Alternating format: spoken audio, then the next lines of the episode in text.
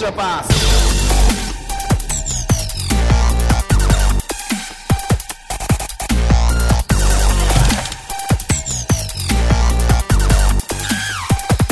「皆さんこんにちはエクストラパスポッドキャスト」ですズボンですおっすえー、YouTube のタイムラインが関明夫で埋め尽くされている慎太郎です。よろしくお願いします。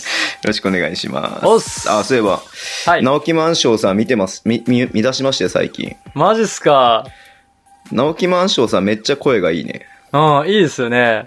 なんかね、直木ポジティ直木マンさブんな話をすうるん、し。声がいいし、一番昔の動画が一番再生回数が多かったんで、うん。はいはいはいはい、はい。その時とのギャップがめっちゃ面白いです ねはい。ちょっとローテーションですよね。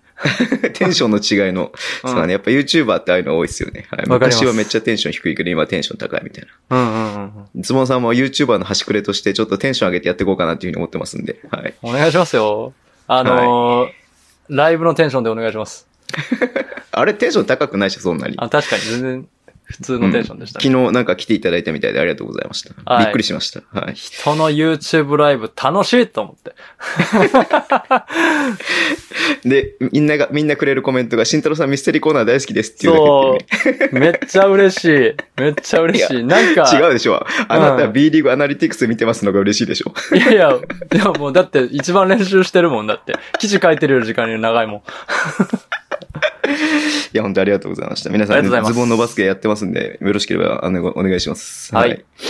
ということで、今週もいろいろとありますんで、サクサクといきましょうか。はーい。はい。じゃあ、ニュースです。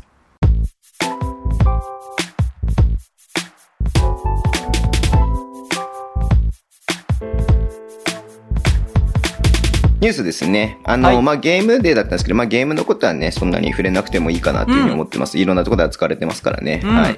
まあ、なんかニュース拾っていこうかなと思ってますんで、まあ、古い順番でいきますと、はいえっ、と、ライアン・ケリーがね、エはいンジェリスト、かましょうということで、2日の日にね、リリースがあったんで、3日から出るかなと思ったら、えーはい出なくて、うん。えー日曜日とね、えー月曜日に行われた渋谷戦から、あー、うん何言ってんだ、東京戦から出ました。はい。はい。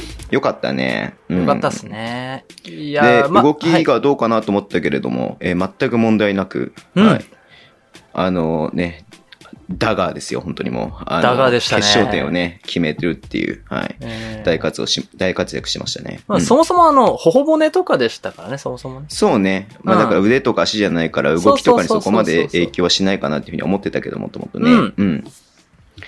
むしろマッカドゥのがちょっと心配かなっていう、プレイタイムを15分ぐらいに制限されてる感じがあって、うんまあ足ね動きはまあそこまで気にならないけれども、みたいなのがありましたね。うんう。うんどん。うですか、渋谷を追っかけてる慎太郎さんとしては、まあこっからやっとね、ちょっと連敗を抜け出してっていう感じですけれども。うん、はい。あのー疲労の蓄積が激しいと、僕は思っているので、多分こっから正念場かなと、渋谷なるはほ思どってまうすね。ん。うん。あのー僕の、えっ、と、ピタゴラスはいはいはい。予測では、勝率。はい。勝率の予測では、あの、渋谷残念ながら CS いけないっていう風になってるんです けど、はい。はい。そこは忖度がなかったんだね。忖度なしで、もう数字そのまま計算結果バシッていきましたけど、はいいはいはい。やね、なんかね、あれもしかして当たっちゃうとちょっと思いましうんた。 はい。。ちょっと徐々に落ちてきてます。一時3位にいたけどね、そっから今もうちょっと落ちてきちゃってるからね。ううん。あ、のーやっぱりね、しそこはね、多分あの、チームとして認識あると思うんですけど、シーズン後半の体のケアをいかにするか。うんうんううんあのー多分、見て、ゲームを渋谷で追いかけてる人たちはわかると思うんですけど、4クォーターもつれたら厳しいっていうし試合なんです。オーバータイムはほぼ厳しいっていうバスケットなので、かなりハードうん。うん。なんですよ。うん、なので、僕4月、去年はちょっとそのディフェンスをやりながら4月がなかったじゃないですか。はいはいはい。終盤がね。だから、うまあ、去年から言い続けてはいるんですけど、シーズン後う半、ん。ケアを大事に、あの、休む試合は休んで、はい。出す試合は出すっていうような形にしていくの方がいいのかなというふうには思ってます。なるほど。はい。確かにね、あの、土曜日のし、あー、ごめんなさい、日曜日の試合もね、1クォーターすごく良くて、うんディフェンスの強度も高かったけども、なんかだんだんソフトになってきちゃったかな、みたいな感じもあったんで、ううんん、やっぱそう疲れみたいなのはあるのかなっていうふうに思いますけどね。あると思いいます。ます。はい。まあ、渋谷が今もうこれで6位うん。勝率はアルバルクと変わらず、はいえーっと、下の富山とは1ゲーム差。うん。上の富山と、ん上のは、下の秋田とは1ゲーム差。はい上の富山とは2ゲーム差。あ、はい1ゲーム差か。うんうんうん、うん。はいということで、まあ、ここ団子なんでね。うんは。い。まだまだわかんないんで、頑張ってほしいなっていうふうに思いますけどね。うん。そうですね。で、その東京が、えー、田中大輝選手と、えー、アレックス・カーク選手の、えー、負傷のリリースを3日の日に出しまして、田中選手がひらめ筋の損傷で約4週間全う治。ん。で、カークは、えー、腰痛っていうことで、えー、は全い治未定、うん。うん。ちょっとね、本当に中核の2人ですからね、アルバルクにとっては。うん。そうですね。その分、小坂部くんがね、とても活躍してるかなっていうのもあるし、そうですえねー。デション・トーマスと、えーまあ、トーマスがね、結構、まあ、ちょっとフィットしてきた感がつく、まあ、ね、うん孤軍奮闘みたいな部分もあるけれども、はい。ケビン・ジョーンズと外国籍2人が頑張ってるなっていうのはありますね。まああとね、竹内選手も結構いい感じになってきたなっていうのが最近あって、うん。うん。まあ、カークがいなくても、まあ、インサイドの選手がうまく繋いでるっていうところではありまして、今日ね、えっ、と、月曜日の試合は勝ちましたね、渋谷にね。はいうん。うん、そうですね。かなりタフな試合だったと思いますけど。うん。はい。さすが東京やなと。2戦目は盛り返してくるなっていう。前もそうだったんそうで、1戦目勝って2戦目負けてるんうで、うんうんうんうんさすがやなというところですね。はい。はい。えっ、と、大阪へベストは2つあって、まず、テニチさんが、えー、復帰しました。よかったね、本当に、ね。よかったです、うん本当に。うん。結構なかなかの10秒そうですよね。ですからね、本当うん。に。はい。うん悪性リンパ腫、血液の癌なんで、そうですね。はいまあ、もうちょっとね、元気ない感じなのかなと思ったら、バリバリ顔色良くてね。うん。えーよかったなって本当に思って、痩せてはいましたけどあ1月ねにそうだね。うん。1月に療養が終わってるってことなんで、まはあいちょっとね、2ヶ月ぐらい多分様子見て大丈夫だっていうことで多分ね、ゴーサインが出たんで、復職したんだと思うんですけれども。うんで、まうあんそこでね、えーそこからテニスさんも復帰してから3連勝してますから。はいうん。まあちょっとここから大阪もね、こう、えっ、と、いよいよ名古屋を逆転しまして、はい。名古屋が3位だって、えー大阪4位だったのが、勝率が並んでね、まああの直接対決の兼ね合いで、えー大阪が3位に上がったということで、うん。うん。だからこまの東地区のさ、CS 争い、あ、ワイルドカード争い、はい。東地区だけでやらないでさ、この西地区の4位もちょっと関係してきそうになってくるうねっん。ていう感じですね、今の勝率だけ見ると。うん食い込んできましたね。はい。はい。ちょっと楽しみですね、この辺もね。はい。で、えっ、と、大阪の橋本拓也選手。はい。アキレス腱でしたっけね。はい。水曜曜日の日の試合で、なんかちょっと右足をすごい痛がっていたんでう、ん。ただならぬ感じでしたけれども、アキレス腱の断裂ではい全治あー8ヶ月。はい。うん。まあもちろん今シーズンは難しいですし、うん来シーズンの頭も難しくて、難しいですねまあ今から考えると年明けぐらいかな、復帰は良くてっていう感じですよねあ。うーん。そうですね。年、そうね、年明けっすね。はうい。ん今シーズンめちゃめちゃ良かっただけにね、ちょっと、はい。うん。まあ残念と言いますか、まあしっかり直してほしいなっていうのはありますよね。うん。プレイタイム、ム20分以上出てて2桁計算できる選手をそうだね。失ってしまったうんので、はい。うん、ん、ちょっとね。はい。で、ゴーダ選手まだ復帰してないっすもんあ多分ね、。あね、肩一回痛めて、去はい年ぐらいからずっと痛がってて、で、それのまあうん再発というか、ちゃんとしっかり治すってことで手術したみたいなんで、はい。だ結構まだまだかかりそうかなっていうのはありますよね。そうですね。うんまあ、まさしくその、ヘッドコーチやチームスタッフのうん。手腕が問われるそうね1ヶ月。はい主力の選手がいない中でっていうところですよね。うんはい。はい。えーっと、最後ですけど、ジャマリトレーラーがやらかしました。はい。そうっすね。はい。うん。そうですね。はい。あの、ノコノコメン ト。あの、僕ちょっと、結構真面目に、あの、医療用のあるじゃないですか、はいはいはい CBD はい。があるじゃないですうんうかんうんう。んで、、うんなんかね、海外製のや、あの、要は、肺になる成分が入ってないものななんですけど。ど、でもね、海外製のやつにはそれが入っちゃってるものがあるとはいはいはい。いうことで、まあもしかしたらそれなのかなという一末の、まあ、期待みたいなものを持ってたんですが、うんうん。 9月27日だったっていうね。はい。まあ、怪我したんでね、それのね、怪我かん緩和のためっていうそわうけでそはうないそうとそいううこそう、とですね。怪我関係なかったっていうところなので、うんうんうんうんまあ、ちょっと、まあ、2例目になっちゃうのかたな。。はいい。うん。はい。一例目は、あの、我が、我がチームだったんですけども。はい。はい。あ、でもあれだよね、3円のアシスタントコーチとかもあったよね、なんかね。あ、なんかありましたね。 3年ぐらい前にね、うん練習に来ないんで、スタッフが見に行ったら、なんか、警察が来てたみたいになってる、はいはいはいはいうんはいはいはい。いやー、まあ残念としか言えないんですけれども。そうですねはいまあ、これはもうクラブがね、あの、管理してる動向の話じゃないじゃないですか。そう。うん麻薬を輸入しちゃいけませんよって言ったところでね、うんそうっていう話もあるからさ。そう。んこのあたりはもう個人のモラルになってくるので。そうね。だから広島のね、そうだよね。うだからどうこうとか、まあ、責任強はいて言ないうのはエージェンエージェントに責任もあるかなというふうには思うけれども。うん。ぐらいかなと思いますけどね。はまあ、まあでも、なんだろう、別に、僕は全然なんかこう、賛成派とか反対派とか全然そういうのはないんですけれども、はい。法律でね、禁止されてることはやっちゃもちろんいけないですけれどもね。う。ん。ただ海外の選手にとってはそれがもうなんか当たり前みたいなね、ところで育ってる選手とかもいるのはいるとは思うんで。まあね。うんううんうんうんん。まあそこをこうどうね、あの、契約の段階で見極めてやっていくかっていうのも一つ必要になってくるのかな。検査とかもしかしたら必要なのかなっていうふうにもね、思ったりとかもしましたけども。そうですね。でもマリファナじゃ出ないか。草。マリファナじゃあのマリファナうんそうっちゃダメか。 マリファナっちゃダメか。うん、言っちゃ松だけダメまかまず、はいそう。まあまあ、うん大麻。うん、大麻だと出ないかな、検査はね。うん、うん、うん、うん。はい。わかりました。そんな感じで、サクサクっと今日もニュースをやって、今日のメインコーナーは一番最後にね、あの、撮ってありますん で、はいはい、うん。次のコーナーに行きたいと思います。はい。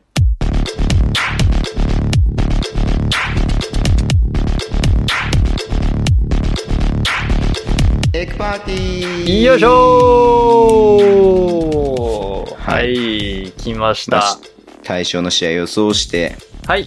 えーその勝勝敗とね、あの、まあ、金、金差、得失点差、順位をね、つけて、か獲得するポイントは観客動員数というゲームをやっていますけれども、はい。はい、今週ね、えっ、と、まあ、水曜日の、えー平日のゲームがありましたんで、えーそれがね、まず3日の日、えー川崎と宇都宮の試合。はい。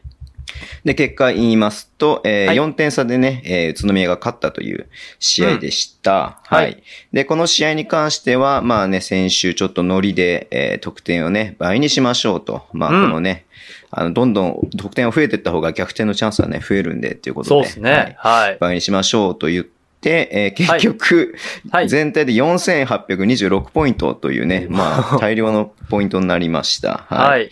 えー結果的に言いますと、えっ、と、宇都宮の勝利、勝勝利を、えー当てたのが、えーズボン、宮本さん、もたまさん、小煩悩さん、タロンタさん、小翔さん、はい。えー、狙いくんということで、えーはい11人中7人ですね。はい。うん。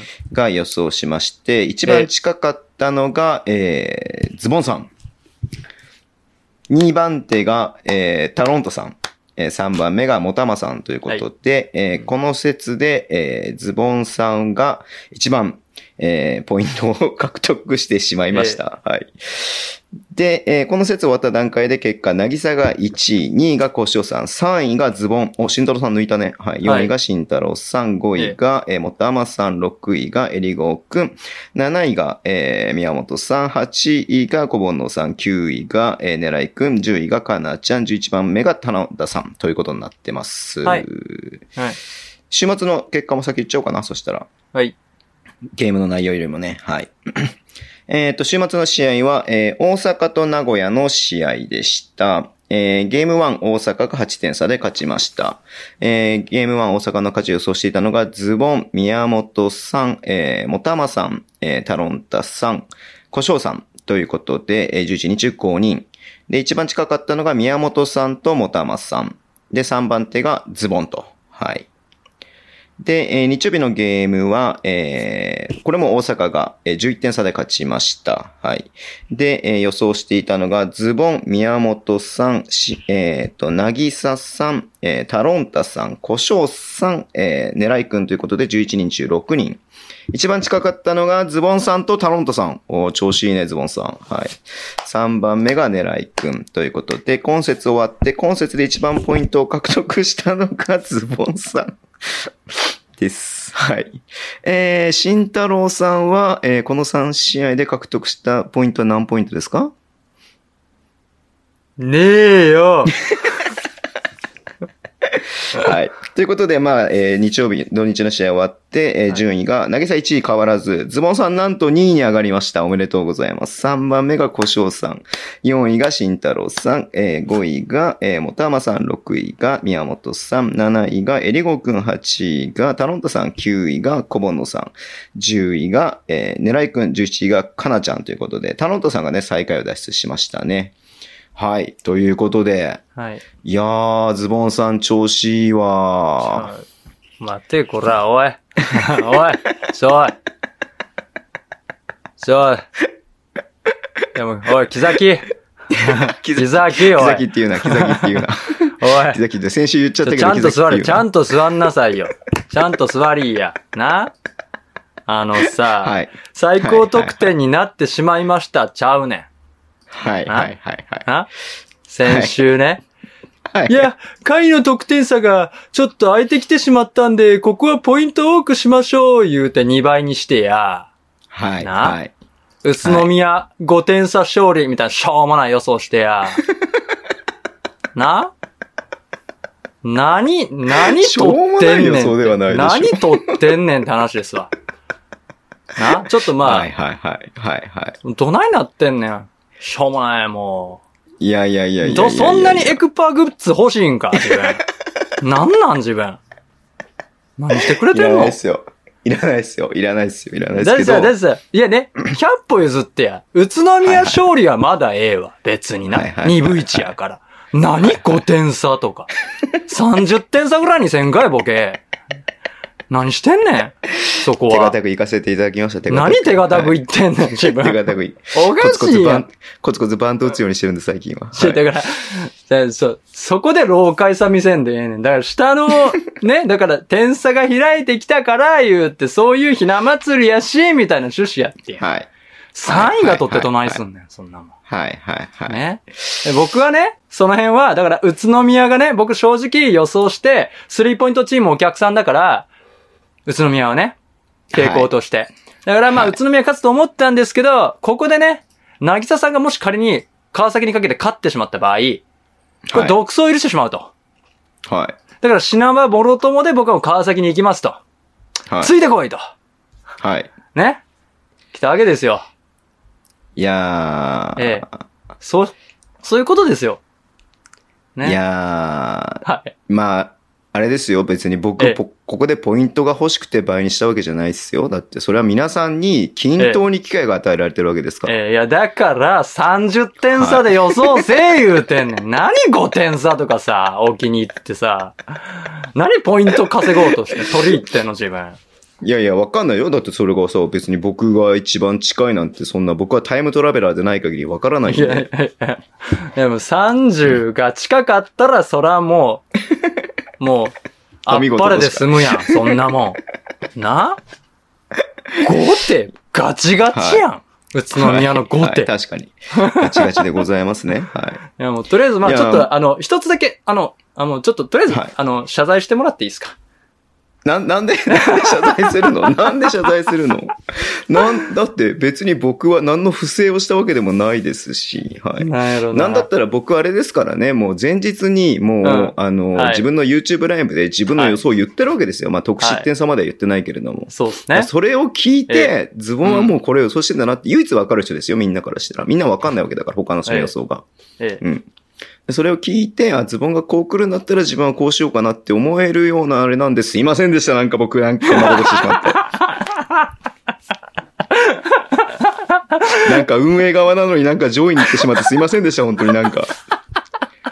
僕も当てながらこれちょっとやべえなって思いながら当ててました、本当 に。次から30点差にします。そうですね、もう。そらね、今犬も来たよ、部屋 に。うん。 ズボンどないなってんねやと。犬も来ましたよ、今もう。ええいやー、びっくりした。いや、でも、そのさいや、普通にすごくいないでも。 コなんかン、コン今セプ節、あのさ、なんかそのズボンのバスケね、YouTube ライブでいつも毎節はい予想とね、あの、結果やってるんですけれども、ト。はい。うん。あの、今節10カードあったじゃないですか。ありましたね。前 B1 でね。だからはい10カードを、だから1勝1敗か、どっちか2勝なわけじゃん。だ3パターンあるわけじゃん。うん。それね、僕8個当てたからね。 8? はい。外したのが、えっ、と、秋田と滋賀を秋田2にしてただけで、ほうほうほうほう。ここ結果1、まあ。 1。うん。で、ああと、富山と千葉を、が1、1だったじゃん。富山が一緒に誓って、2日目が千葉だったじゃないですか。そうですね。はい。これを千葉2に予想してたんですけど、はいはい。もともとは1、1にしてたんですよ、僕、ここ。はははは。え、これ、でそもれなもんかすごいな。でも、富山のファンが、ズボンさんが千葉を2つ予想すれば、ズボンさんはず、いつも外すから、はい多。分この呪いがかかって、千葉、富山が2つ勝つだろうっていう風になったんで、まあじゃあはい僕千葉2にし変えますよ、つって千葉2に変えたんで。でマジっすかそれでも結果的にそれ以外全部当てたんですよね、今節。えなんでトト買ってないんですかそうだよ、トト買ってたら結構ね、トトなんで結買ってないんですか構な額にな、だって10個中8つとかって結構、あれじゃないうん。相当すごい。だからそんな感じで、最近今、今週調子がいいんですよ、僕。いや、本当にね。でも、今節ちょっとね、まあ、あの、僕完全に外しましたか らね。うん。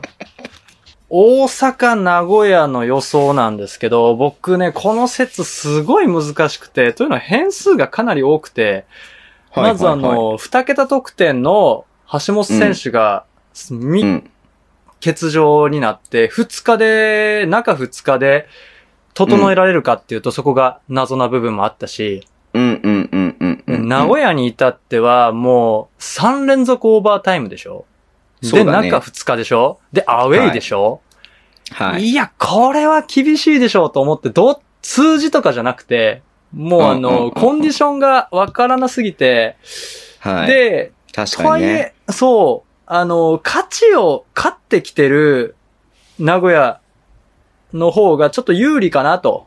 で、まうあん、、うん、うん。と思って、一応大阪、あ名古屋連勝を予想したんですけど、うん。まあちょっと見事 にね。外れてしまいました。うん。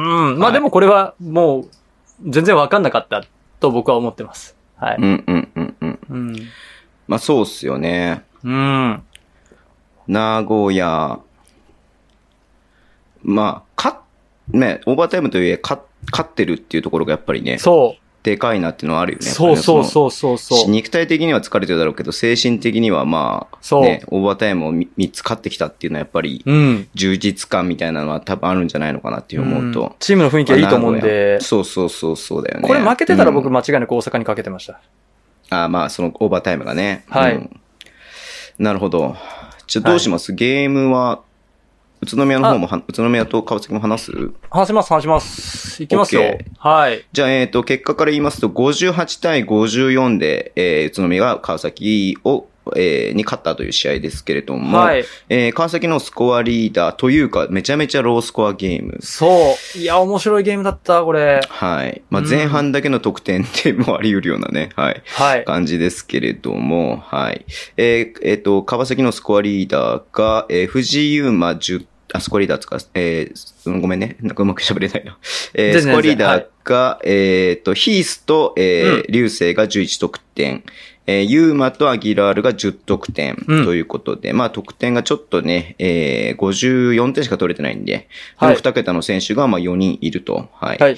で、えー宇都宮の方は、ピークが11得点、んえー渡辺くんが10得点ということで、はいえー二桁の選手は、えー、二人しかいないけれども、まあ結構、川崎よりかはばらけて得点を取ってるかなっていう感じですね。そうですねはい。うんうんうんうんうんいいや、まず1クォーターね、えっ、と、宇都宮点が入らなかったなっていうのがあって、うんうんう。うんん、入んなかどうなっったっすねちゃうかなと思っ。たんですが、まあ、そんなに川崎もめちゃめちゃ入ったわけではないという、はい。うん。で、2クォーターは、えー宇都宮がまくって、えーはい3クォーター、4クォーターで、まあ、ずっとね、接戦でしたけれども、うん。はい。まあどうにか宇都宮が最後勝った。逃げ切ったみたいな感じかな、表現としては。はい、。そうですすね。うん。うんどうですかね。えーっと、まず2点の決定率ベースでいくとですね、やっぱりどっちも低いんですけど、川崎がうん44%で、宇都宮が36%しかないんですよ。うん。これでも勝てるっていうね。はい。はい。スリーポイントは、えーっと、21%と27%。ねうん、スリーポイントちょっと多かったなっていうところはあって、あとは、はい。えっと、顕著にあれだったのが、ペイントの得点かなペイントがうーんね、やっぱりあの、44、まあ、そもそもがペイントであまり得点し、なんていうの、シュートのアテンプトが川崎少ないチームではあるんですけど、それはにしても、えっと、川崎44%で、あと宇都宮31%しかないですね。い。ペイントからのおー得。点の割合。すごいねうん、ちょっとここ、こんなにペイントの差があっても、宇都宮が勝ったんだっていううん。うん。ようなところですね。で、さらにあの、あの、ん得点の割、うち、セカンドチャンスで、えーっと、川崎は2割取られているのと、うん。うん。ちょっと、そのあたりが気になるかなと、思ってましたね。えーっと、フリースローもね、実は川崎の方が多く取ってるし、はい。なので、あのースタッツ的に見れば、あの、負けてる、川崎が負けてるスタッツではうん。ないのかな。ショット決定率もほぼ同じ。実質シュート決定率は38%、38%で同じだし、うん、ちなみに両チームとも今季ワーストですね。38%、38%は。うん。うん、ラストかなと思います。はい。で、えーっと、うん、オフェンスリ、あ、やっぱりオフェンスリバウンドですかね。オフェンスリバウンドが、そうだねうんえー獲得率ベースで、川崎が21%に対して、えーっと、宇都宮が28%。うん。これ7%近い差があるんですよね。うん。うん。なんで7%どれぐらいかっていうと、まあ、3本近い差が、やっぱりできてしまうんで、うん。で、やっぱり、セカンドチャンスから、えっ、と、その日、宇都宮って何点ぐらい取ってるかっていうと、1本あたりですね。セカンドチャンス1本あたり何点取ってるかっていうと、えっと、あれそんな取ってない。0.8点しか取ってない。0.8点しか取ってないけおうど、少ないねで、うんそうなると、まあ、0.9と考えて、3区2.7点。うん。なんで4点差なんで、うん。うん、その辺も響いてきてたのかなと。なるほど。いうふうに思います。うーん。アシストの割合も圧倒的に川崎の方が高いですね。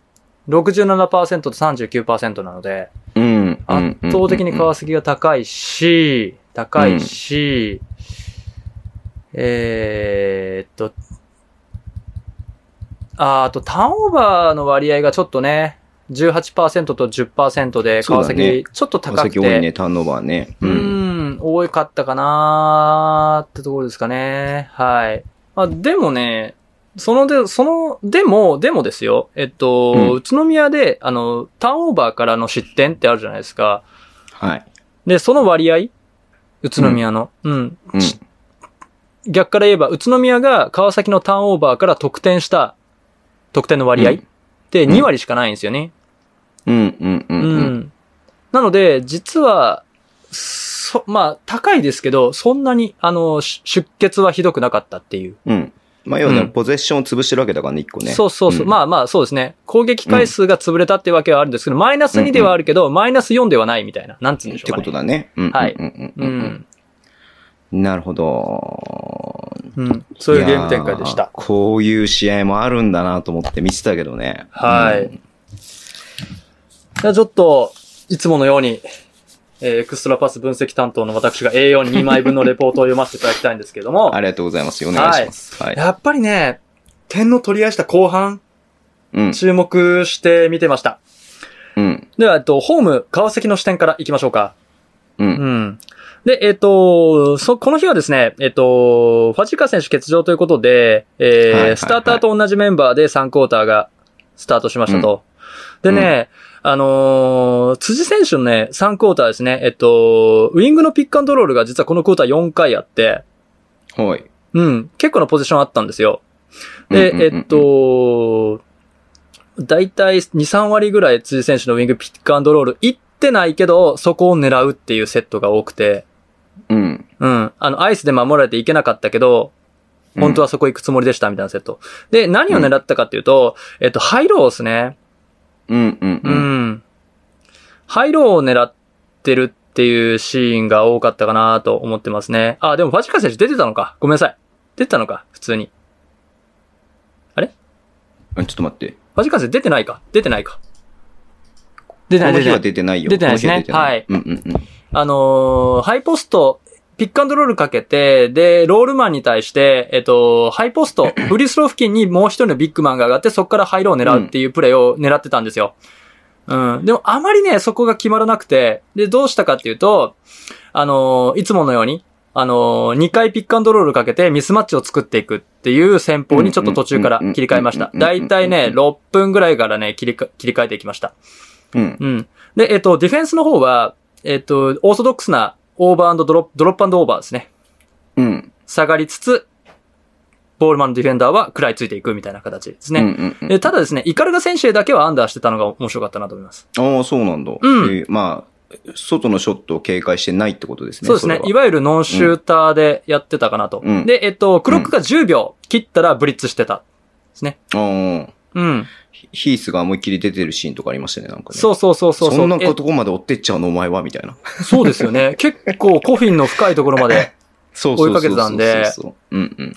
あれよく見てみると、あのクロックがもうない時なんだ。ーない時がほとんどでしたね。うん。うん。で、えっと、ピーク選手には基本的にスイッチです。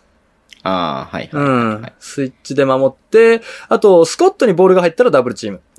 うんうんうんうん。うん。うん。で、遠藤選手は、ちょっとあの、シューターで怖いんで、えっと、スイッチ、えっとね、ソフトヘッジしつつのスイッチ。間に合わなければスイッチっていうディフェンスしてました。うんうんうん。それが、えっ、と、川崎ですね。で、えっ、と、ただちょっとね、あのーオフェンスが、まあ、キックアウト3とかうまくいっていたんですけど、まあ、まあ、ちょっとね、ターンオーバーが、えっとね、確か3クォーターだけで6個ぐらいやってて、ほうん、ちょっとパスがかなり乱れていたので、う。うんえっ、と、3分17秒ぐらいから残り。で、タイムアウトを取ったんですよ。あの、ロシターに。ディフェンスが完全に混乱しちゃって、ロシターにイージーにつ決められたあたりで、タイムアウトしてから、12点差になってタイムアウトして、篠山が入ってきたと。で、パスの乱れを対策したんですよ、多分これで。うんうんうんうん。うん。パスが乱れてたんで、篠山入れて、ちょっと一 回パッシングオフェンスしっかり作り直そうという意図だったと思うんですが、それがちょっと、ススタートからまたターンオーバーっていう。うん。よろしくない展開になり、で、えっと、宇都宮のディフェンスの強度が増し、マンマークが全然剥がれなくなり、うん。で、えっと、タフショット続いて、あの、オフェンスリバウンドを取ってからの攻撃みたいなのがデフォルトうん。になっていったっていうクォーターかな。で、えっと、途中から増田選手のポストアップを狙っていったんで、あそこは面白かったなと思います。うん。だいたい後半終わり方3分から、3クォーター終わりの3分ぐらいは、マスタ選手のポストアップを何回か狙っていってたので、はういん。そこはちょっと面白かったなと思いますね。うん。で、ちょっとね、このクォーター3も決められたし、2クォーターも決められたんで、あの、ディフェンス面でドライブに対するスタントっていうのがかなり川崎が薄くて、うん。あの、スタントっていうかタグっていうか、ヘルプっていうか、うん。うん、外に張り付いちゃって、あのーテーブス選手とかのドライブに対して、あのーヘルプに入りきれないうん。とか、普通にあの、ピーク選手のドライブとかにヘルプに入りきれないみたいなシーンがあったんで、ちょっとそこでやられちゃったかなというふうになるほど。思います。はい。で、えっ、と、最後のポゼッション。これ最後のポゼッションは川崎見事でしたね。さすが。篠山得意のスペインピックアンドロールをスリップして、で、篠山選手が得意のスネークドリブルでくるくるくるっと回ってヘルプを引き出してインサイドでパスと。ちょっとそこだけ見てもいい、はい。あ、ちょっとあのー面白セットのところですね。これ川崎の面白セット今から言うんですけど、はいはいはい。面白セットね。まずはい。面白セットのコーナーですね。はいえっと、まあ、まず最初は、えー、3クォーターの7分58秒。 7分58秒。はい。今言った辻選手のウィングのピックアンドロールから入ろうっていうシーンですね。これ、このクォーターでは唯一綺麗に決まったのが、このポゼッションです。あ、あのー、7分58秒から、うん。あ、オッケーオッケー。なるほどね。うん。えっと、アギラールが、えーハイポストから、えーはいローポストの、えーヒースにパスをして、はい。で、ファールもらったってやつですね。そうそうそうそうそうそうそうそううんんんそんうそうそう。んんそう。このね、ウイングピックアンドロールから、えーロール前のハイロうん。ーですね。うん。このあたり、うまく決まったなと。で、最後のうん9分50秒、ラストポゼッション。これやっぱすごかったっすね。さすがやな3クといォーう。ターの残りってこと残はりい。残り、あ、ごめんなさい。え残り10秒ってこと3クォーター残り10秒ですね。あ、なるほどね。最後のポゼッションですね。うん篠山最後選のポゼ手。スペインピック、おスリップ、あ、スペインピックに見せかけてスリップするってやつですね。そうそうそうそうそうそうそうそうそううんそううんうんうん。うんまあ、要は、まあ、通面ゲームがちゃんとできてるって感じだね。うん、そうでですね。あの、スペインピックって基本的にスイッチで守るっていうセオリーがあるんですけど、あのー小さい選手たちがね。す。うん。ですけど、それを完全に読み切って、スネークでぐるぐるっと回ることで、ススイッチさせないんですよ。うん。非常に難しいディフェンスをさせてましたね。うん。さすまがあ、篠山何回見てもいい選な、これは。手。これ何回見てもいいですよ ね。さすが篠山選手っていう。はい。あのね、スネークの選択と、あのーディフェンスの対応を見て、うん。うん、セオリーを見てっていうところの判断がさすがやなというところでした。で、結果的に、まあ、10点差で終わるか、12点差で終わるかってところで10、10点差で終わったってことですね。そうですね、うなんとか10。点差で終わりましたといはいうところでございました。はい。はい。で、えー、宇都宮の方ですね。えー、視点から参ります。うん。えー、宇都宮の方も確かスターターと同じ形で3クォーター入ったんですけど、うん。あの、一言で言うと、なんやかんや点差開いたっていう。そうだね。う。ん、なんやかんやで点差が開いたクォーターだったなと思ってます。うん、はい。うん。このクねォーターがね、はい13対20ですからね。そうそうそうそ7うそ点う差そうそうそう、うんこのロースコアのゲームでは7点差大きいっすよね。そう。7点ついたかっていうね、うん。うん。クォーターだけ。けで見ると。っていう感じですね。でまずね、なんかね、なんかね、今季初めて見たんだけどね、あの、スタートでね、ワンフォーみたいな形トップでいて、なんか、なんつうのかな、オフェンスなんですけど、トップでドライ、ドリブルハンドラーがボール持ってて、なんかフリースローラインぐらい4人おるみたいな。何それそれが何一番、3クォーターの一番最初のポゼそうッション。そうそうそうそうあ本当だ。最初の2ポゼッションぐらいそういう並び方してて、え、何プホーリンースズの、トオフェンスでもやんのホーンズのコーナーにいないで、そうウィそングうにそいうるみたいなそうやつでしそょう。そう、な、いわばなんじゃこれと思って。うんうんうんうんうん。多分、あのー、タイムアウト、あハーフコート明けなんで、セットを忘れとかではないと思うんで、なんかプリンストンオフェンスでも始めるのかとワクワクしたんですけど、謎に2回それがあったっていう。なるほど。、うんんなんか、あれだったのかねそれ、なんか、そういうスペシャルセットみたいな、用意してるものをなんかやりたかったのかねううん。で、それで考えると、普通に考えると、ホーンズに2人いて、コーナーに1人、あの、ウィングに1人っていうパターンで AI リップなんですよ。うん。ピークが AI スクリーンをバーっとかけうんうんうんうんうんて、で、そっからそのスクリーンかけたスクリーンに対してコーナーの選手がバックスクリーンかけるみたいあな。なるほど、なるほど。うんうん。それかなとも思ったんですけど、そういうなんかわけでもなかったしなみたいな。うん。うん、ちょっと、僕が会場にいたら質問したかも しれない。うん、なんか、そういうあれなんじゃないのそう、なんか、そういう何か考えてたんだけど、川崎のディフェンスがなんか違ってたという、うんなんか、こう、目論見と違ってたっていうね、だけっていうかもしれないね。うん。かもしれないですよね。うん。なんで多分2回やったのはそういうことだったのかなと。あの、うん。タイムアウト、えー、ハーフタイムで指示されたこと1回目ダメだったからもう1回試してみようみたいな。本当だ、よまくたやってる。よくあ る、よくあるやつですよ。うん、もう一回やってみようみたいな。うんでですあんまうまね。くいあ、そうだ、これもターンオーバーになってるね、結局ね、そうそううん。そうそうターそンオーバーにはなってないけれども、う。なんかちょっとバタバタしたオうフェンまスくでしたようね。まくやできてないね。うん。うん。うん。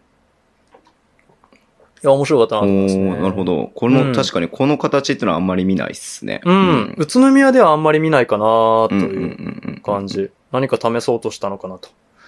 うん。なるほど。うん。で、えっと、なんとかね、要所要所でエンドワンとか、うんうんうん。あのー、トランボーン、ターンオーバー奪ってフリースローとかで、はいはいはいなんじゃかんじゃで加点していきながら、えっと、ギブス選手が5分ぐらいで入って、うん。で、ロシターの謎のステップバック3が入りとかも あり。はい。はい。はい。まあ、ロシア連続得点とかしましたね。んそうそうそうそう、さっスきのねテップバック前3のと思って。 そう。うん。で、あと、な、ディフェンスで言うと、えっと、基本的にはいつものやつですね。あのーショースイッチ、うん。ヘッジスイッチっていうのか、ショースイッチ。うで、んえーっと、これね、やっぱ素晴らしかったのがね、スイッチを作ってくるっていうのは分かってるんで、川崎がつ作ってくるって。うん。で、スイッチした瞬間にね、スクラムスイッチでね、スルスルスルっとね、リカバーしてるんですよ。ほうん。他の選手にパス、あの、マークマンをパスしてパスしてみたいな動き。う。うん。なので、あの、得意のミスマッチを攻めるっていうやり方があんまりできてなかったんですよね、川崎は。うん。うん。ううんん。う。うんん。で、しかもあのー、他にもね、えっと、ミスマッチをダイブスイッチって言って、えっと、カットインした選手を追いかけずに、あのー、ベースライン側にいるマークマンに任せるみたいな、ゾーンディフェンスみたいなスイッチがあるんですけうど、ん。うん。うん。うんうん。うん、それでね、ミスマッチ解消してました。こういう細かいところを見たい人は、えっと残り3分40秒で見てみてください。多分ね、あの、今見るあれではないと思うんですけど、細かすぎて。おお。わかりました。はい。この辺のディフェンスの駆け引きが、えー、3クォーターの残り3分40秒で見られるので、ちょっとね、ディフェンスフェチフェチの人は見てみたらいいかなと、思います。はういん。うん。で、えっと、結局ね、あの3分で、残り3分で比江島選手が入ってきて、ここから少し、オフェンスの形も少し変わったんですよ。うん。うん。どんな風に変わったかっていうと、えっと、スペースを作って、あの、エンプティサイドを作りながらピックアンドロールかけることで、あの、スイッチをもうさせないように、スイッチする暇がないというか、スイッチするスペースも受け渡す選手もないみたいな、そういう状況を作って攻めてたのが、やっぱり印象的だったかなと。ううん。ん。うん。うん。うん。うん。うん。思いますね。で、えっと、要所で、ピーク、ロシターのセカンドチャンス、フリースロー。ね。うん。。という、作ったオフェンスではないんですけど、なんだかんだ点差を開いたっていううんうん。うん。うん。うん。うん。クォーターだったのかなと思います。ういい意味でね、いい意味で。うん。守って泥臭く繋いだクォーターですね。なので、うんあんまりこう、いいセット、面白セットは、宇都宮の方はなかったですけおそうなんど、ですね。うん、うんそういう3クォーターだったかなと思やいっまぱす。ヒエジが入るとさ、ハンドラーとしてあれで、またちょっと違った感じになるのかね。うん。多分、あの、ディフェンス、なんて言えばいいんだろうな、さっき言ったように川崎がドライブに対してかなり、ちょっとスタントが遅れていた、ヘルプが遅れていたので、比江島選手が真ん中から割っていってっていうシーンも結構あっそたかうだら、よね。うん。そうんんうんそこ狙ったんだろうなと僕は思いました。うん。なるほど、なるほど。うん。では、勝負の4クォーター、入りまうす。ん。うん。また川崎側から、えー、川崎視点でお話しさせていただきます。で、えーっと、スタートは篠山選手、大塚選手、熊谷選手、えーっと、増田選手、ヒース選手だったかなあれこんな感じだったような気がするんですよね。ののスタート。で、えっ、と、大塚選手をね、使うセット、大塚選手がランナーって言って端から端までギャーンって走っていくけども、そっちじゃなくて、実の本命は、えっ、と、増田選手のうん。ポストみたいな、うん、うん。そういう形が最初ね、スタートで始まったんですけど、けど、やっぱりスモールラインナップなのでオフェンスリバウンドはかなり取られてるなーっていうところはありますね。うん。うん。で、また、あのー川崎のウィングのピックアンドロールはまだ継続してやっていて、ようやくね、あの、7分35秒ぐらいのところで、ウィングのピックアンドロールから入ろうっていうのがまた、さっきと同じようなね、いい形ができたんですけど、増田選手が外しちゃうと。なるほど。うん。で、えっ、と、また、あの、3クォーターと同じですね。えー戦術を変えて、スイッチを作り出して、ポストを狙うっていうのは、大体ね、えっ、と、4クォーターの残り6分ぐらいから始まります。うん。うん。で、えっ、と、そんな感じでやっていて、えーっと、ディフェンスも ね、ちょっと変えましたね。ほうほうほう。うん。ディフェンス変えましたね。えっとね、えっとね、ドロップオーバーやってたんですけど、えっと、小ディフェンスしました。小強め。めにしてます。うん。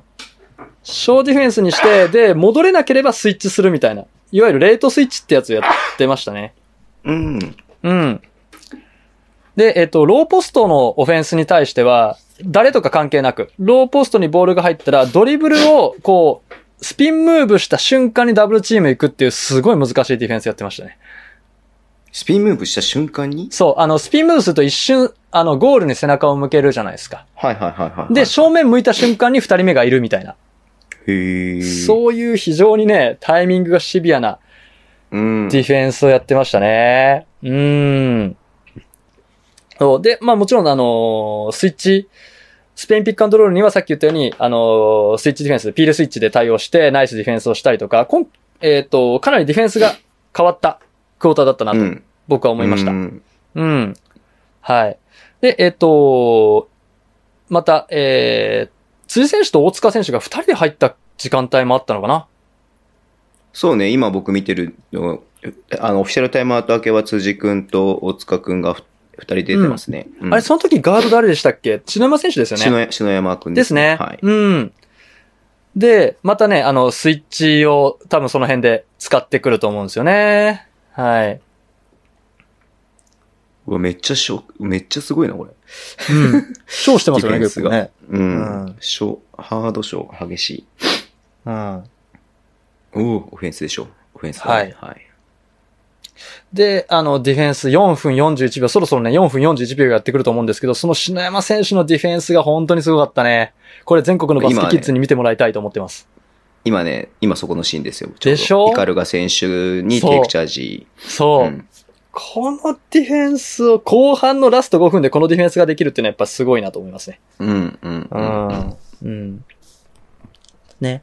で、まあ、あのーそれからね、またミスマッチ作って、ラスト2分ぐらいにね、ミスマッチ作って、ペイントでディフェンス寄らせて、キックアウト3とか決まっていってたんですけど、ラスト1分にファールゲームに持ち込まれて、ちょっと残念ながらというなるほど。形でした。はい。うん。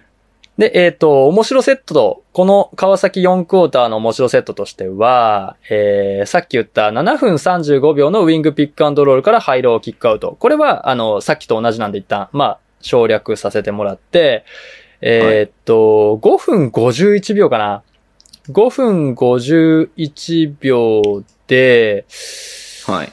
えっとね、右手と左手で、こう、狐のマークを出してるんですよ、篠山選手が。篠山選手かなあ、りょ、うん、篠山選手は両方出してるね、右も出してますね。左もそれが、ホーンズツイストなんですよ。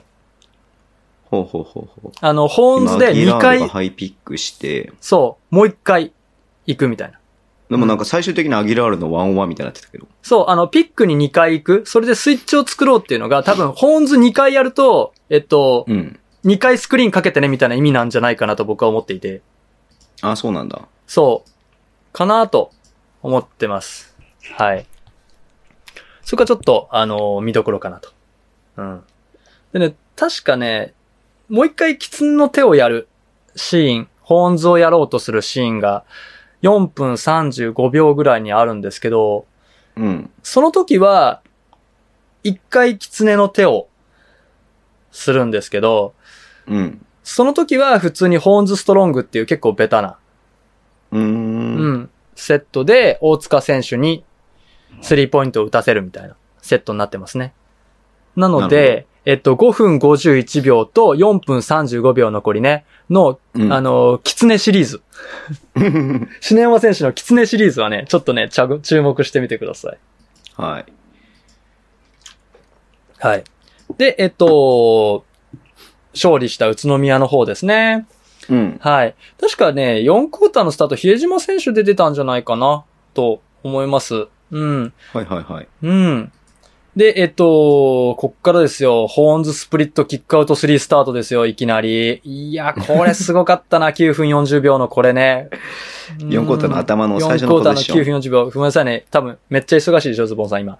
あ大丈夫。今ちょうど9分、9分40秒来てますよ。はい。テーブス海がドリブルで、アーリーオフェンスみたいな感じになって、一そう回そヒーうそジうそがうトップでボール持っそう。て、ホーンズの形になりました。なりましたけれども、そこを全部抜いていくって感じだね。そう。このスプリットを行くっていうのは、あの、宇都宮の選択肢にこのゲームないんですよ。うんうんうん。うん。いや、これ、イケメンやな、さすがやなと思いましたね。あれは、これね、もうスクリーンかけないっていう決まり事なの、最初から。いや、多分、それ比とも江島選手の判断だと思います。単独でもうなんかスクリーン来る前に抜けそうだから抜いてっちゃおうっていう。結構ね、大塚くんがはい。ハードに寄ってきてるんで、抜けるねっていう感じのあの雰囲気ではあるんだよね。ううん。でもこれは選手の判断です。なるほど。うん。だと思います。な、そういう意味も込めて、ひま選手、比江島選手すごいなといううんうんうんうん。ところですね。うん。で、あとその次のホーンズフレアも結構注目なん ですけど、まあそれは置いといて、はい。えーっと、まあね、あのー、シュネマ選手の、えーっと、アリウープが決まったじゃない、シュネマ選手のパスが入って、アリウープ決まって7分でターンを、タイムアウト取ったんですけど、うん。で、こっからですよ、またね、宇都宮もね、良くてね、あのね、駆け引きがすごいんですよ。ミスマッチ狙ってくるって分かったから、ミスマッチのポストに対してね、かなりね、なんていうのかな、口で表現するのがすごい難しい、絶妙なポジショニングなんですよ。へ意味 わえ。かりますかねなんていうかな、えっと、7分終わっ、残り7分終わったうん。タイムアウト、宇都宮のタイムアウト明けぐらいから、ミスマッチを狙ってきた時の、あの、宇都宮のディフェンスポジショニング。自分出てる気持ち悪いと思ってます。はいはいはいはい。本当にね、誰でもヘルプいけますけど、みたいな。でも、外も見てます、みた いな。なんていうのかな、すごい、ダブルチームまでいかないんだけど、ちょっかいかけますけど、みたいな、全員がそういう動きをしてるんですよ。オープンスタンスで。うんうんうんうんうん。いや、これはやりにくいなと思って。うん。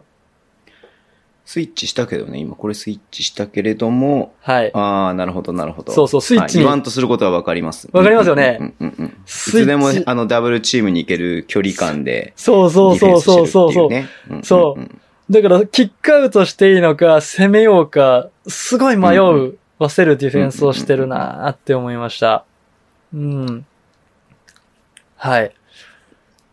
そうですね。で、そ、そっからは、もうあのー川崎のセットが決まっていて、えーはい川崎ペースの試合展開。うんではあったんですけど、またこれもね、要所でね、あのー川崎がハードヘッジとか前から当たり出したところをですね、うんうんうん、あのーテーブスが切り裂いたりするんですよ。うんうんううんうんん。だいたいまあ4分ぐらいの時なんですけど、で、これでね、だいたい、あのー気づき始めていて、あの、篠山選手はテーブスのドライブについていけてないっていうことを宇都宮が気づき始めるんですね。うんうんうんうん。なので、どんどんどんどんそこからのアタックアタックっていうのが増えていって、うん。はい。そうね。あの、相手のスモールラインナップに対しては、ダブルチームでさばきながら、とかね、えっと、スイッチのギャップをついていって、遠藤選手がスリー決めたりとか、うん。うん。本当にね、なんていうのかな、すごい地味なんですけど、うん。地味なんですけど、こう、さばいていってたなっていうはい。イメージですね。ラスト3分ぐらいからは本当にね、調子のいい川崎をさばいたなっていううんうんうん。感じでした。ね。うん。川崎のスイッチした瞬間だけを狙って、遠藤選手にキックアウト出して、確かにねうんうんスリー打たせたりとか、このね、ラスト3分の宇都宮の守り方とか攻め方っていうのは、うんい。や、これ、やられたら嫌だろうなっていうふうに思いましたね。確かに。今、ピークがね、軽くフリーになったりとかしてるね。そうんそう。うん。あの、ハードに当たるってことは、やっぱりさばいてそこが、どうしても空いてくるんで、うんうんうん。まあ、冷静にね、相手のアウェイ、アウェイゲームで、うん。ね、さばいていったなーっていう、さすがやなという。ピークがいて、スコットがいて、ロスターいたらもうなんか、まか不思議すぎるよね、ちょっとね。そうそうそうそう。なんか意外とフィットしてるっていうね。僕どうなんのかなと思ったけど、全然フィットしてたっていう。うん。いやーなるほどそそういうまあね、結果的にそのままね、それうでん、まあ、押し切ったというか。はいそうですね、えー押し切られそうなとこを押し切り返したみたいな感じですね。うんうん寄り切りましたね、さばいてね。うんうんはうんうんい。さすがの試合。これね、何回も、2回ぐらい 見た。すごい面白いゲームでしたよ。はうん多分ね、話そうと思ったらもっとね、もっと話せるけど、うん。ちょっとじゃあもね、っと話しましょうか。いや いや、あの、うんあと詰まってるから、あとはい。詰まってますからね。詰まってますね。はい。あのーもしこういった感じで、えっと、解説していただきたいと。解説した、あ、いただきたいって自分に敬語使っちゃった。解説 ししてほしいみたいなのがあれば、あの、金曜の夜ぐらいに DM 入れていただけると助かります。はい。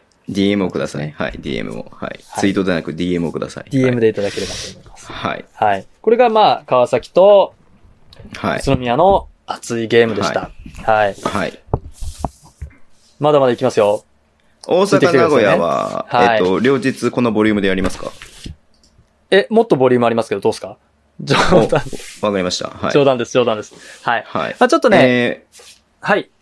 あ、結果だけ先言いましょうか。はいお願いしますはい。えっ、と、大阪と名古屋ね、大阪ホームの試合でしたけど、えー初日、ゲーム1が94対86で、えー大阪が勝ちました。ね。うんえーまあ、い前半はね、あの、トントンな感じでしたけれども、まあ3クォーターで差がついて、その差がそのまま勝敗になったかなっていう感じですよね。そうですね。で、えー日曜日も95対84、まあ、比較的同じぐらいの点差というか、同じぐらいの点数で終わって、大阪が勝ちました。この日もね、えー前半トントンでしたけれども、え3クォーターで差がついて、それがそのまま試合の、えーはい結果になったっていうような感じで、まあ、両日とも同じような、えー得点っていう感じでしたね。そうっすねはい。うん。はい。えーっどうでしと、数字の話からすると、えー大阪の2点がすごい決まっていたうんうん。感じですね。えーっと、名古屋ホームなんで名古屋から、あ、違う、大阪ホームなんで大阪から行きますけれども、はい。 2点の決定率は、大阪57%ですね。うん。うん、で、えーっと、名古屋の方が5 47%。うん。うん。で、3は、えっ、と、大きく、名古屋の方が入ってたんですけど、30、30%と50%、そうね、名古屋28分で14本だからすごいよね。うん、50%決めていて、うんまあ、。3の方が、3は、あー上回れていたという試合だったですね。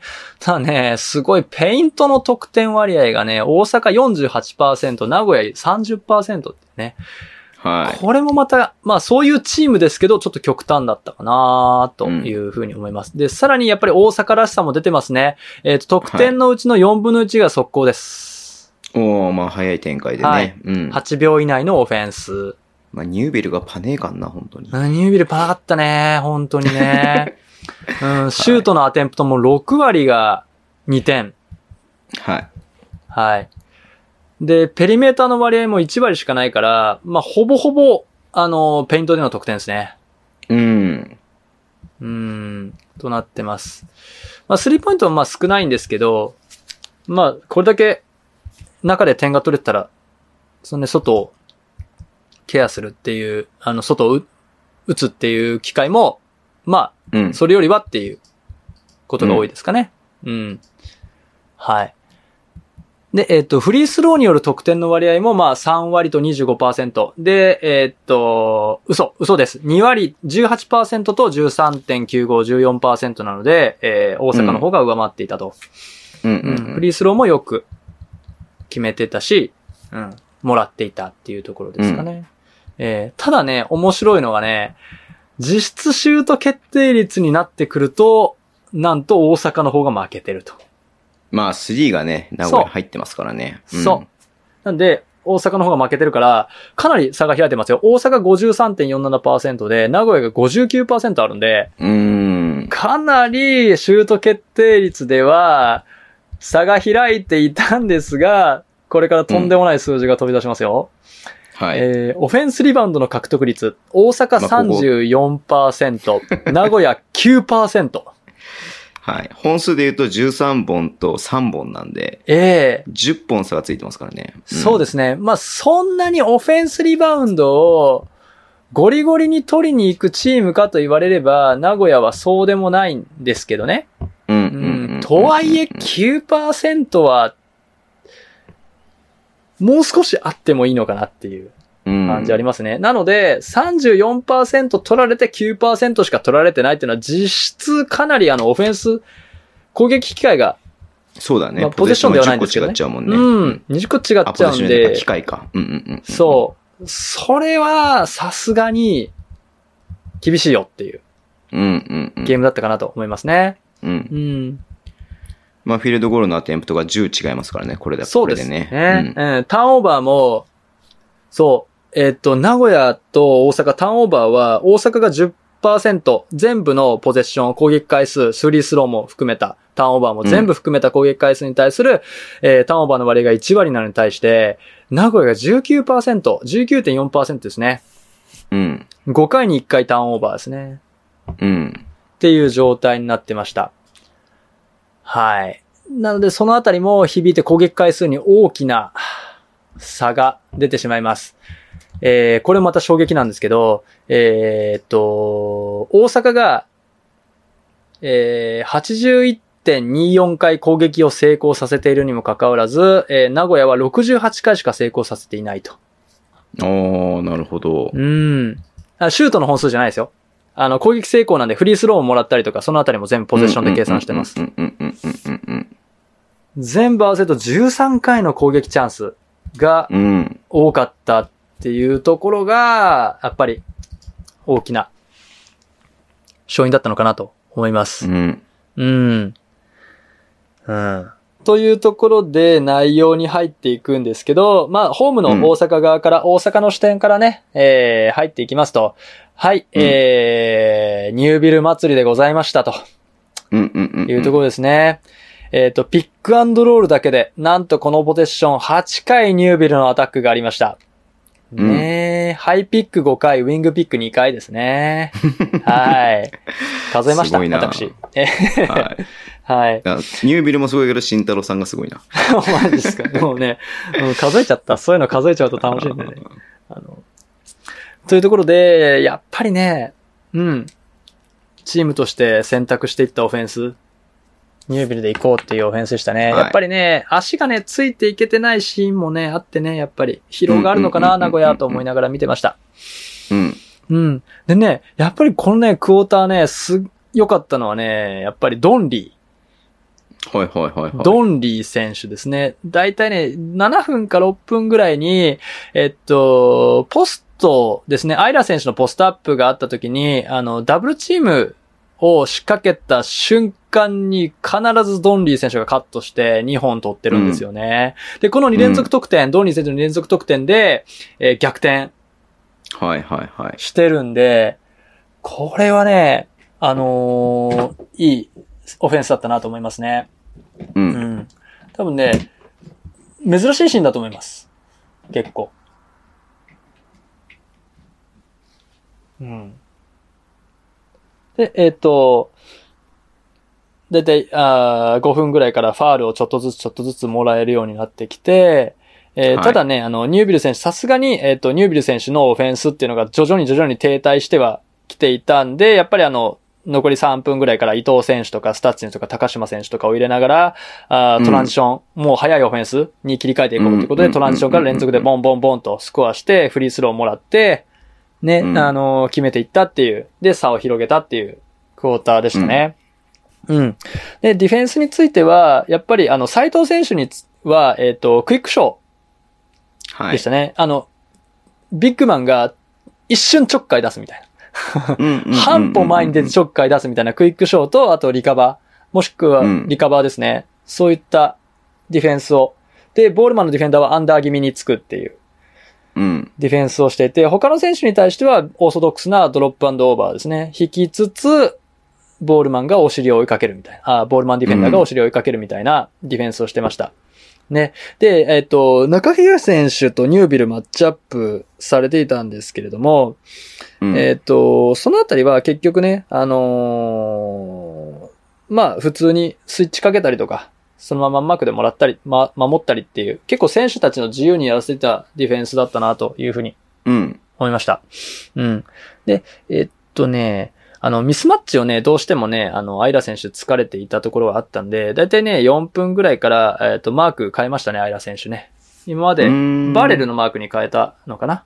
うん、そのあたりでディフェンスマンを変更して、ミスマッチをなるべく疲れないような形うんうんうんうに、んちょっとずつちょっとずつ変えていった。そういうこの細かいところですけど、修正が効いていたクォーターだったかなと思います。うん。はい。で、えっ、と、面白セットとしては、うん。 8分20秒と6分50秒。あ、ごめん、嘘。嘘。嘘、嘘、嘘、嘘、嘘、全然嘘、全然嘘、全然嘘。えっと、6分30秒。6分30秒です、大阪。まあ結局ニュービルアタックなんですけど、これタイムアウト明けの、おえー、テーーマだけ TO セットですねね。はい。うん。エアーズにスリーポイント決められちゃって、ちゃって。次のポゼッションですね。はい。はい。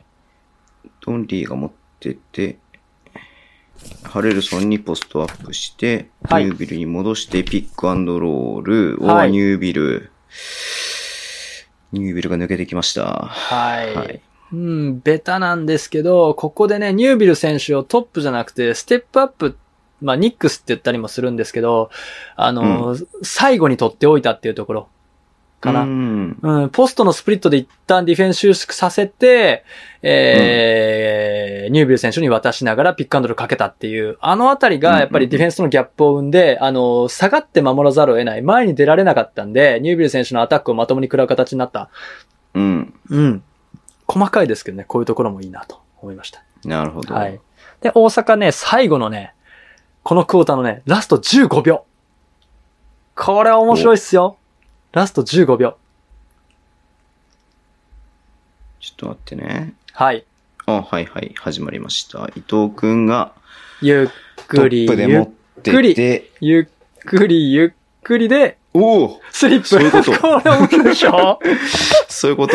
まさかでしょどう考えてもピックアンドロールじゃんっていう。スタッツが急に飛び込んでね、そそれに合わせてう。うん。パスをするという。そう。こんなシンプルでいいんですかみたい な。本当に、アイラならわかるけど、スタッツがみたいなね。うんうん。ああ確かにバーレルと比べると身長差はあるからね。ので、時間がバーレ選手が、そうだね。そうそうそう時間があるから、ああ、なるほど。バーレルの、オフェンスの、あ、ディフェンスの位置がちょっと、そう、トップロック、かなりトップロそうックだね組だったから、うんうんうんうん。それね、こ、ここで、あの、このディフェンスだけ見た、このオフェンスだけ見たら、このスポットでのびっくりセットだと思うんですけど、これね、うんずっとバーレルがトップロックしてるのをピックさせないように、このクォーター。ああ、なるほど、なるほど、なるずほっどと。やってるから、最後に仕掛けたろっていうね。うんうんうん。もうね、ゾクゾクっとしましたね。話してたかもしれないね、この前のシーンでね。あ、絶対ね、やってたと思う。これ行くよって。うんうんいこれ示し合わせないと絶対できないから。うん、うんうんうんうん。うんそういうのを見るとね、ニヤッとしちゃうよね。なるほど。うん。いや、面白いね。これは面白いね。面白いでしょ、これね、結構もおおすすめ3クォーター。はい。ゲーム1の3クォーター、残り15秒。う。で、えー、ごめんなさいね。ちょっと長くなって申し訳ないですけど、名古屋のさ、名古屋サイドのお話ですと、スタートがいきなりターンオーバーですよ。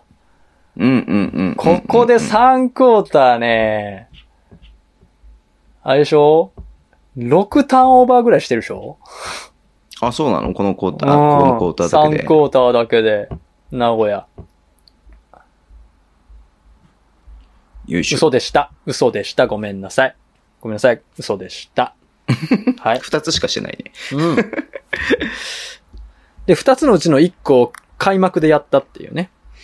はいええはいはいはい。でね、やっぱりね、あのね、ピックアンドロールで崩せない、うんうんうんううーん。ん、風になってしまって、あの、レオ・ライオンズ選手のアタックに頼りつつっていう話になっていて、で、ドンリー選手にさっき言った2回バックドア破られたところで名古屋がターンオーバー、タタイムアウトを取って、うん。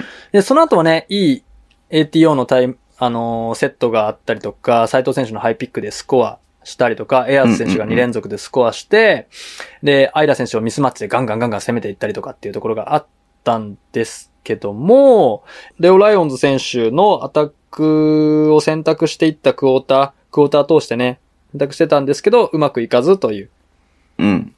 うん。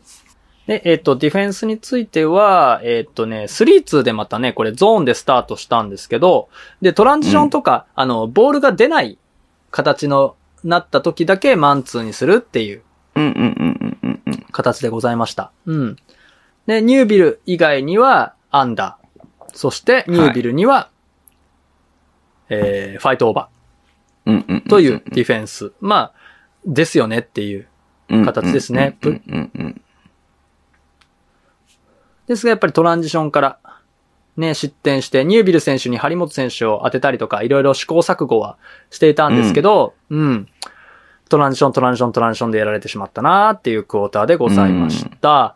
で、えーはい面白セットとしましては、えっ、と、6分50秒かな。6分50秒のタイムアウト明けの、名古屋のオフェンス。斎藤匠くんがボールを出して、はい。ライオン、あ、バーレルか。バーレルが、はい。匠くんがエントリーして、はい。なんかぐるぐる回ってるね。そう、ぐるぐる回ってるでしょ。で、えーうんピックアンドロール結局リジェクトして4アウトのオフェンスになって、うん。っていう形。はい。で、うんエアーズに渡して、エアーズが3と。そう、そう。このこれ辺も、どういう意図こがあったんだろう。うーん。の辺は完全に作ってきたオフェンスですね。外で行行こうっていう、あのーこれ翌日で話す、翌日のゲームで話すんですけど、5アウトへの布石になってるのかなと僕は勝手に思ったセットでしたね。うん。なるほうど。ん。うん。はないっ。てます。はい。そんな3クォーターでございましたと。うん。はい。うん。でね、えっと、4クォーターは、ちょっとね、打って変わったスタートになった大阪です。うん。ニュービル選手をちょっと一旦、ベンチに下げはいおた休み状態で、スタッツ選手やハレルソン選手のポストアップでアタックしていく。うんうんうん。ポストアップからの残りのメンバーがスクリーンを掛け合うっていうような展開で始まりました。うん。うん。で、えっと、6分40秒ぐらいかな、ニュービル選手が入ったあたりで、あの、ニュービル祭りが またうん始まりま。し、はい、はい始まり。でね、ええっっと、と、どどん、ニュービルね。そうそうそうそうそう。で、あの、5分40秒ぐらいから、ドンリー選手を4番に起用したスモールラインナッうプん。にうんしてて、うん。で、そのあたりが結構効いてたのかなというふうには思います。う。ん。えー、お、タイムアウト、オフィシャルタイムアウトにその形で入っていた後に、スタッツ選手のスリーポイントがタイムアウト、オフィシャルタイムアウトはけで2つうん。うんうん。あるっていう。これね、厄介でしたね。外を捨てれないっていう風になってしまったんですよ。うんこのスリーポイント2発で。うん。これやばかったっすね。この二つで結構、ディフェンスのプランが、名古屋のディフェンスプランがかなり崩れてしまっうん。たうんうんのかなという形ですね。うん。はい。ねで、あまあ、2分半とか3分ぐらいになったら、もうニュービルがボールプッシュしうて、ん。はい。のんびりはいディフェンスをして、あ、のオんフびりェンスをして、うん。試合終了とうん。うん。いう形ですね。うん。はい。という形でございましたね。うん。うん。なんかね、途中なんか2-3とかもやってましたね。 大阪あ、ね。そうなんだ。もう2-3やってた。あ、面白いと思って。やってましたね。はい。うん。で、えーっと、名古屋サイドのお話に入りますと、うん。はい。またね、やっぱりスタートからちょっとオフェンスが、セットが決まらないっていうのが2ポゼッションから3ポゼッションぐらいになったところで、エアーズ選手が入り、5アウトですよ。うん。はい、5アウトになって、外中心の展開になっていくと。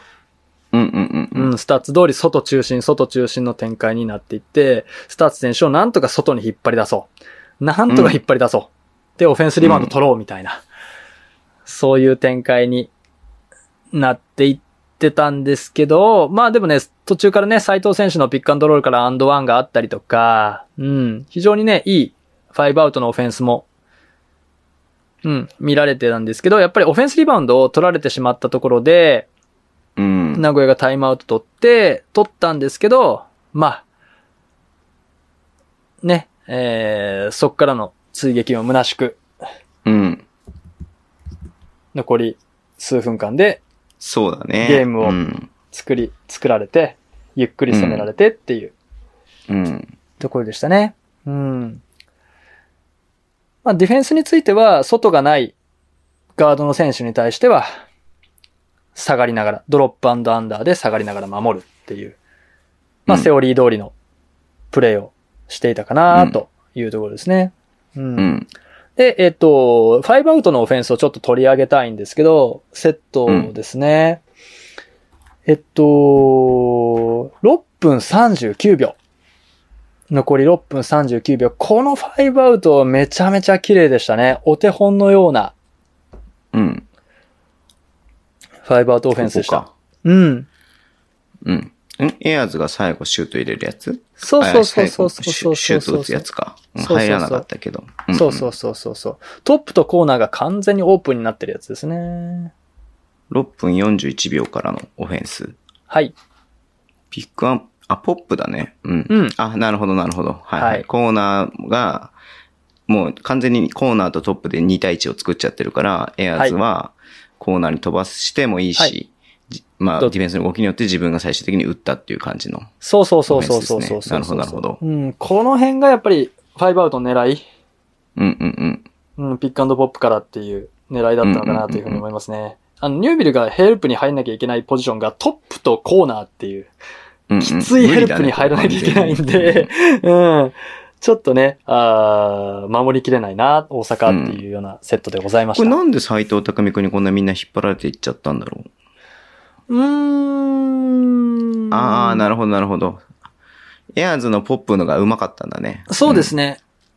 引っ張られたっていうよりも、ヘッジに対して、その隙をうまくついたっていうような形だと思いますね。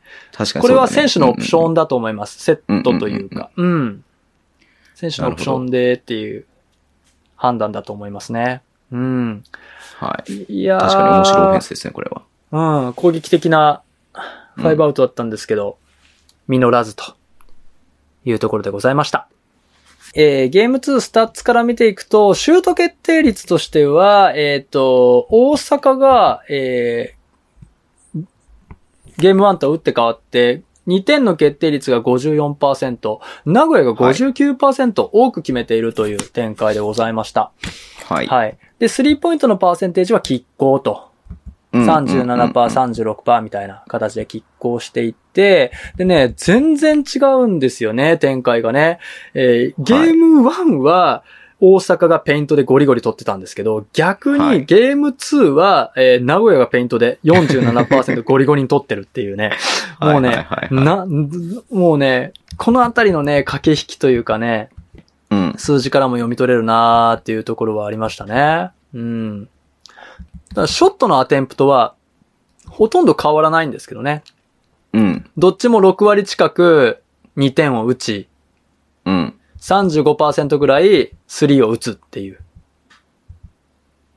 うん、展開で、ちょっとね、あの、大阪の方がペリメーターをよく決めてた。2割ぐらいペリメーター。あ、すごいな、これ。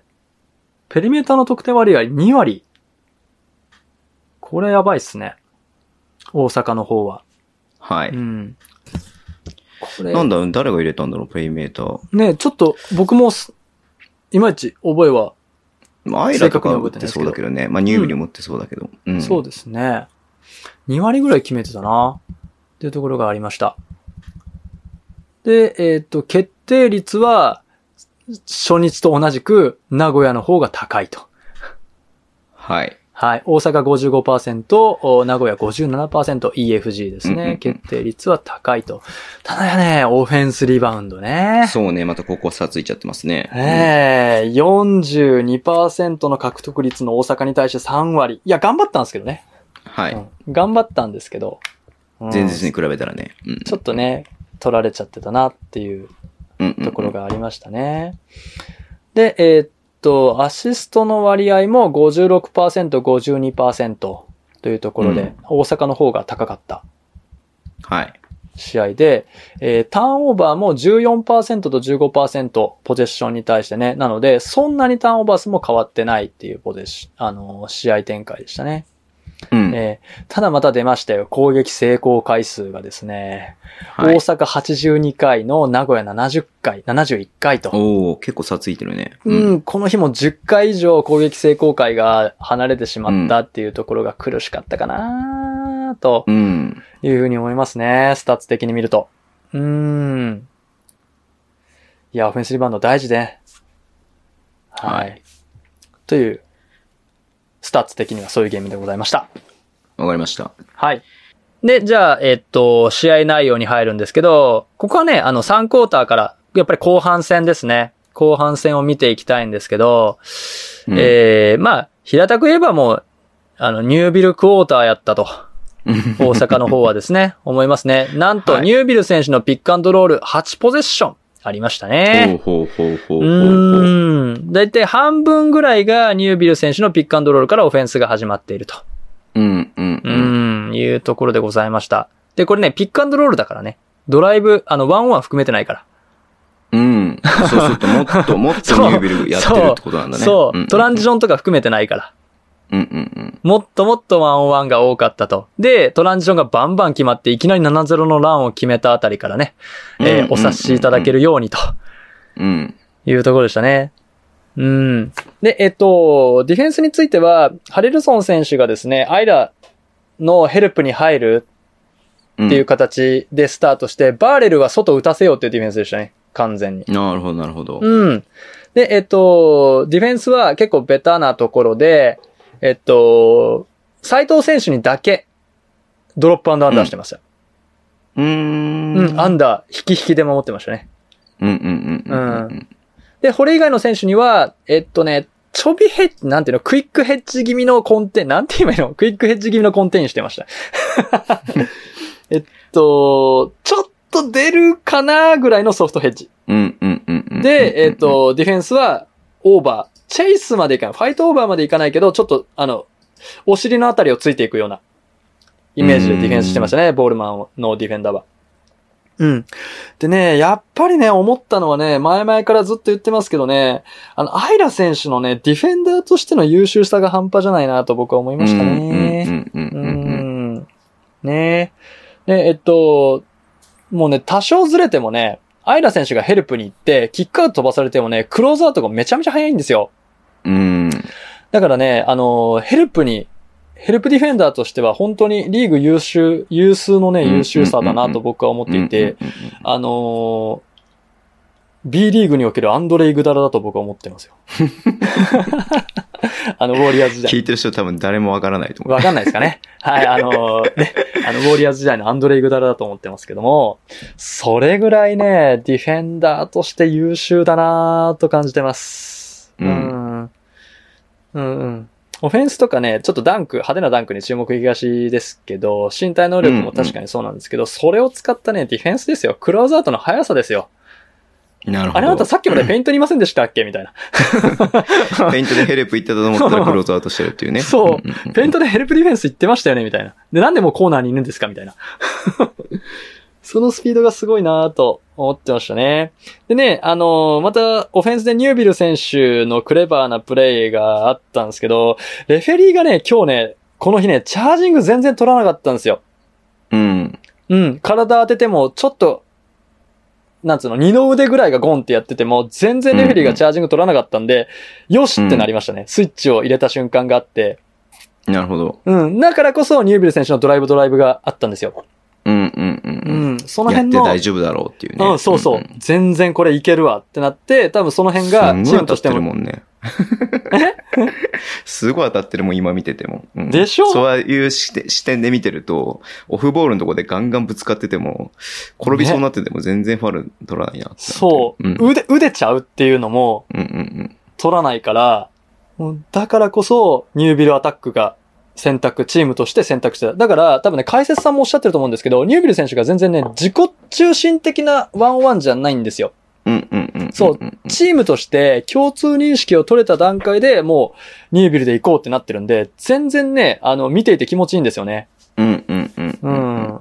なんかこう、ちぐはぐ感がないというか、俺が俺が感がないというか、うん。うん。なんつうの、あの、レブロンのワンワンを見てるような感じ。うんうんうんうんううん。まあ、結局そこから生かしてね、得点もしてるし、アシストもしてるからね、彼はそね、うニューそうビルはそうね。そうそうそう。アシストもうまいからなうん。これはかなり脅威ですね。う。うんん。多分もうちょっとチャージング取った方が良かったかもしれない。笛が重かった。うん。うん、重かったね。まあ、それはもうだから、あれなんで、その時のアジャストなんでしょうだがからないそのんね、です試よ合の時のね、うん、そう基準があるからね。うん。そうんんね、で、えーっと、対する、えー、名古屋の方、視点からいきます、えー、スタートのセットはシカゴアクションからチェイスダウンしていあチェチェイスしていって、レオ・ライオンズの1-1だったんですけど、それも外れますと。で、その次のポゼッションがスペインピックアンドロールのスリップしたんですけど、バーレルのポストアップ戦、ボールのポストアップが外れると。はい。うんうんで、ゴールしたレオ・バーレルが入らない。とにかく入らなかったですね。うんで、ファールももらえなくてイラついてましたね。うん。うんううん。ん。でね、あの、このポゼッション、やっぱりね、攻めれるとしたら、名古屋が攻めれるとしたら、ポストのアイソレーションなんですよ。うん。アイラ・ブラウンを攻める、ミスマッチを。それが、このクォーターだけで6回あって、おうー。ん、そこから起点になって、斉藤選手のバックドアとか、中平選手の合わせとかが効いていたなーっていうところはありますね。うん、そういったスタートが、スタート前、えっ、と、3クォーターで始まって、えっとね、ディフェンスも基本的にはニュービル選手にだけ、ちょびヘッジのオーバーみたいな。 なんて言えばいいのうん。うんうんうん、ちょっとヘッジして、えー、中東選手がオーバーでかなり、こう、ファイトオーバーしてついていく形です。ね。間に合わなければスイッチするよっていうようなディフェンスでした。でうんえー、まあその他の選手には、もうあの、ね、おも、おもろいぐらいドロップアンダーでしたね。うん。うん、下がり下がりのディフェンスしてました。まあそんなにね、伊藤選手とか中村選手とかが、スリーがないっていうところもあったんでしょうね。うんうんうんうんうんうん。うん。で、あの、ウィングでのピックアンドロールには、まあセオリー通りアイスを仕掛けていくと。はい。うん。ですね。うん。でね、あのーなぜオフェンスリバウンドが取られまくってたかっていう理由が、この3クォーターに浮き彫りになるんですけど、うん。えっと、ニュービル選手とか、で、うんアイラ選手もこれ、ミスマッチだったんですよ。あの、向こうから攻めてきた時ね。大阪のオフェンスに対するディフェンスでミスマッチだったんですけど、そこのヘルプにどうしてもバーレル選手が入んなきゃいけないと。おー。そうなると、じゃあハレルソン選手が誰が守んのってなった時に、なるほど、なるほど。斉藤選手なんですよ。うんうんううん。ん。斉藤選手が頑張って抑えなきゃいけなくなってて、で、そこでオフェンスリバウンドガンガン取られていたので、うん。このね、ニュービル選手がトップに上がった時にコーナーに斉藤選手がいるポゼッション、ここをなんとかしないとまずかったなぁと僕は思っています。なるほどなるほどうん。ですね。はい。かなと思ってます。はい。うんで、えっ、と、これね、あの、エアーズ選手が、えー、ファイブアウト、エアーズ選手が入ってからファイブアウトになったのが面白かったですね。この日の名古屋は。うん。えっとね、えっと、少しずつね、ファイブアウトで、えっと、ピックアンドポップとか、シカゴアクションとか、えー、使いながら、ポップアウトの3を中心に攻めたりとかしていたんですけど、まあどうしてもちょっとね、入らなかったりしたクォーターもあって、で、えっと、ラスト4分ぐらいからかな、3クォーターの4分ぐらいから、エアーズ選手が入ってきて、ファイブアウトオフェンスを展開したのがね、面白かったなと思いますね。これ注目ですね。ラスト3クォーターの4分ぐらいから。うん。ファイブアウト。完全なファイブアウトでしたね。それはもう、エアーズが3があるからっていうことでいいのかなだと思います。そういうわけでもない。それもあると思います、思いっきり。全員3があるラインナップにして、で、5アウトで、ポップアウトとか、バックドアとか、シカゴアクションとか、あのーピックアンドポップ。うんね、うんうんそのあたりを使いながら攻めていくっていうオフェンスを展開していたのが面白かったなと思います。ただね、ちょっとね、3が入んなくて、うん。ね、あの、効果的に攻められていたかっていうと、結果論で言うと効果的に攻められていないんですが、僕はファイブアウトが大好きなので、 ええ、もし、マジで現場にいたら、あのファイブアウト良かったっすねって、本当梶山ヘッドコーチに僕言っちゃうと 思う。うん。うまくいいった、いった、いかないは別として、チうんャレンジとして、はい。そう。あのファイブアウトを選択した理由とか、ね、聞きたかったなと思いますね。3が3連続で外れちゃってんだよないや、いい形なのよ。試合展開としては大阪がすごいなんか流れを持ってきそうな流れのところだったから、ちょっと変化を加えたっていうのはあったのかなっていう感じもするよね。だと思いますね。多分そういう返答が返ってくるかなと思ったんですけど、僕がこのファイブアウトすげえすげえって言ってたらなんかこうもっと 引き出せたらすごい嬉しいなと妄想してる、試合見ながら妄想してました。はい。キモい、キモ い、キモい。はい。ねえ、いやね、4今回ポップアウト全然決まんなかったのか。ねえそういう3クォーターで、そこでまた点差が開いてしまいましたと。ゲーム1同様開いてしまいましたという展開でした。うんうんで、はい。えーっと、そう、えーっと、ゲーム2の4クォーター、最終クォーターに入りますと。また、あ大阪支店から行くとですね、えーっと、やっぱり、うん、こうね、面白い、同じようなオフェンスをやっぱり展開していたなと思います。というのは、はいえーっとね、はいはいえーっと、サイドチェンジをしながら、バックドアとハンドオフみたいな。うんうんうん。あのね、よ、ベタなんですけど、カンザスって言うんですけどね、サイドチェンジして、えー、またシカゴアクションかけてとかっていう、ハンドオフを中心にしたね、うん左右に使いながらっていうオフェンスとか、あとは、うん。スタートこそモーションストロングで入って、そこから同じような、バックドア、ハンドオフ、サイドチェンジ、シカゴみたいな、そういうアクションを複数回展開して、えー、オープン3を作っていたんですけど、やっぱ、大阪もこのクォーター入ってない。ですよはいはいはうい。ん。なので、ちょっとね、あのー同じような感じですかね。さっきの、あのーオープン3作れるけど、入らなかった名古屋っていうようなところと、ちょっとなんか似たような展開になってるなっていうのは思いました。まあ。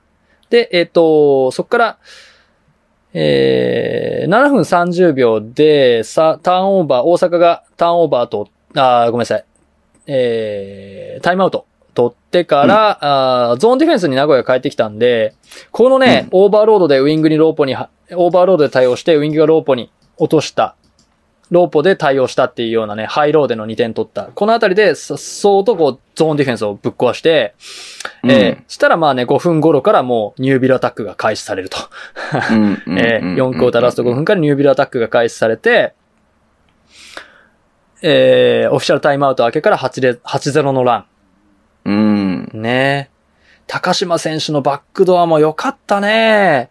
うん。いやね、あのね、決してね、こう、なんて言うんだろうな、目立つプレイではないんですけど、いや、よくね、見てたなと。オフェンスに入るのもね、オフェンスリバウンドとかディフェンスリバウンドに入るのも早いんですよ。オフェンスリバウンド入ったりするのもね。なので、多分常にディフェンスの動きを見ながら、うん。駆け引きしてるんだなっていうのがわかるうん、選手だなと思いますね。うん。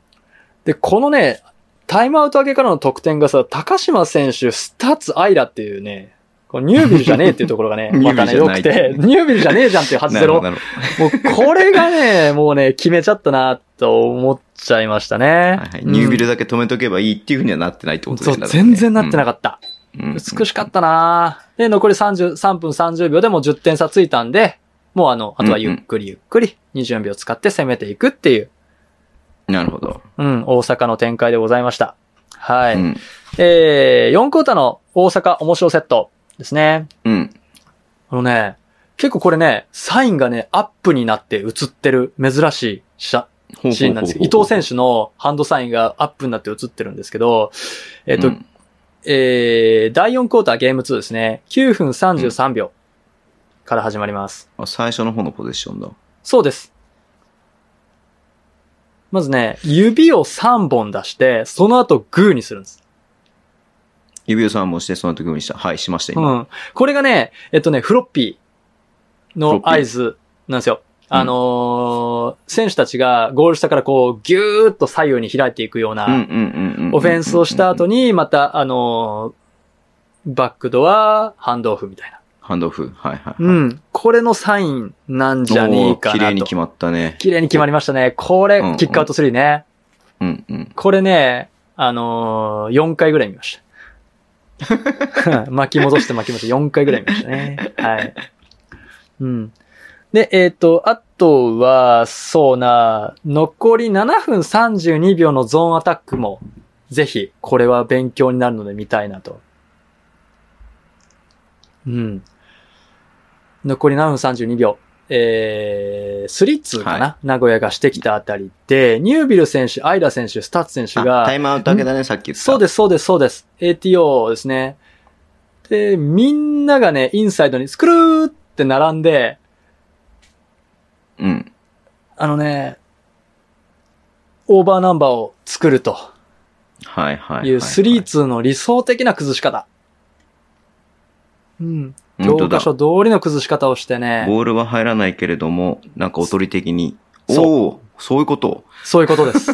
そういうことです。ぜひ見てみてくださ そういうことい。。これよく通したね、最後、スタッツのニュービルに そう、んそう。それがすごいんだけど、やっぱりね、うんうんあそこでどうしても、あの、ウィングのディフェンダーとか、ね、中を見なきゃいけないとか、ちょっとね、あうんの、うんディフェンスが混乱してしまうというところがやっぱりあったんで、うん、エアーズが完全にそこつい、い行っちゃったもんね。あそっちう、にね出ちゃいましたからね、前にね。うんうんうんそう、出ちゃダメなんですよ、絶対。うんうん。ゾーンだかだらけどね、そこは待ってなきゃいけないとこだよね。うんそう。スリーツーの難しさですよね。ハイポに来たらどうしても行かなきゃみたいな。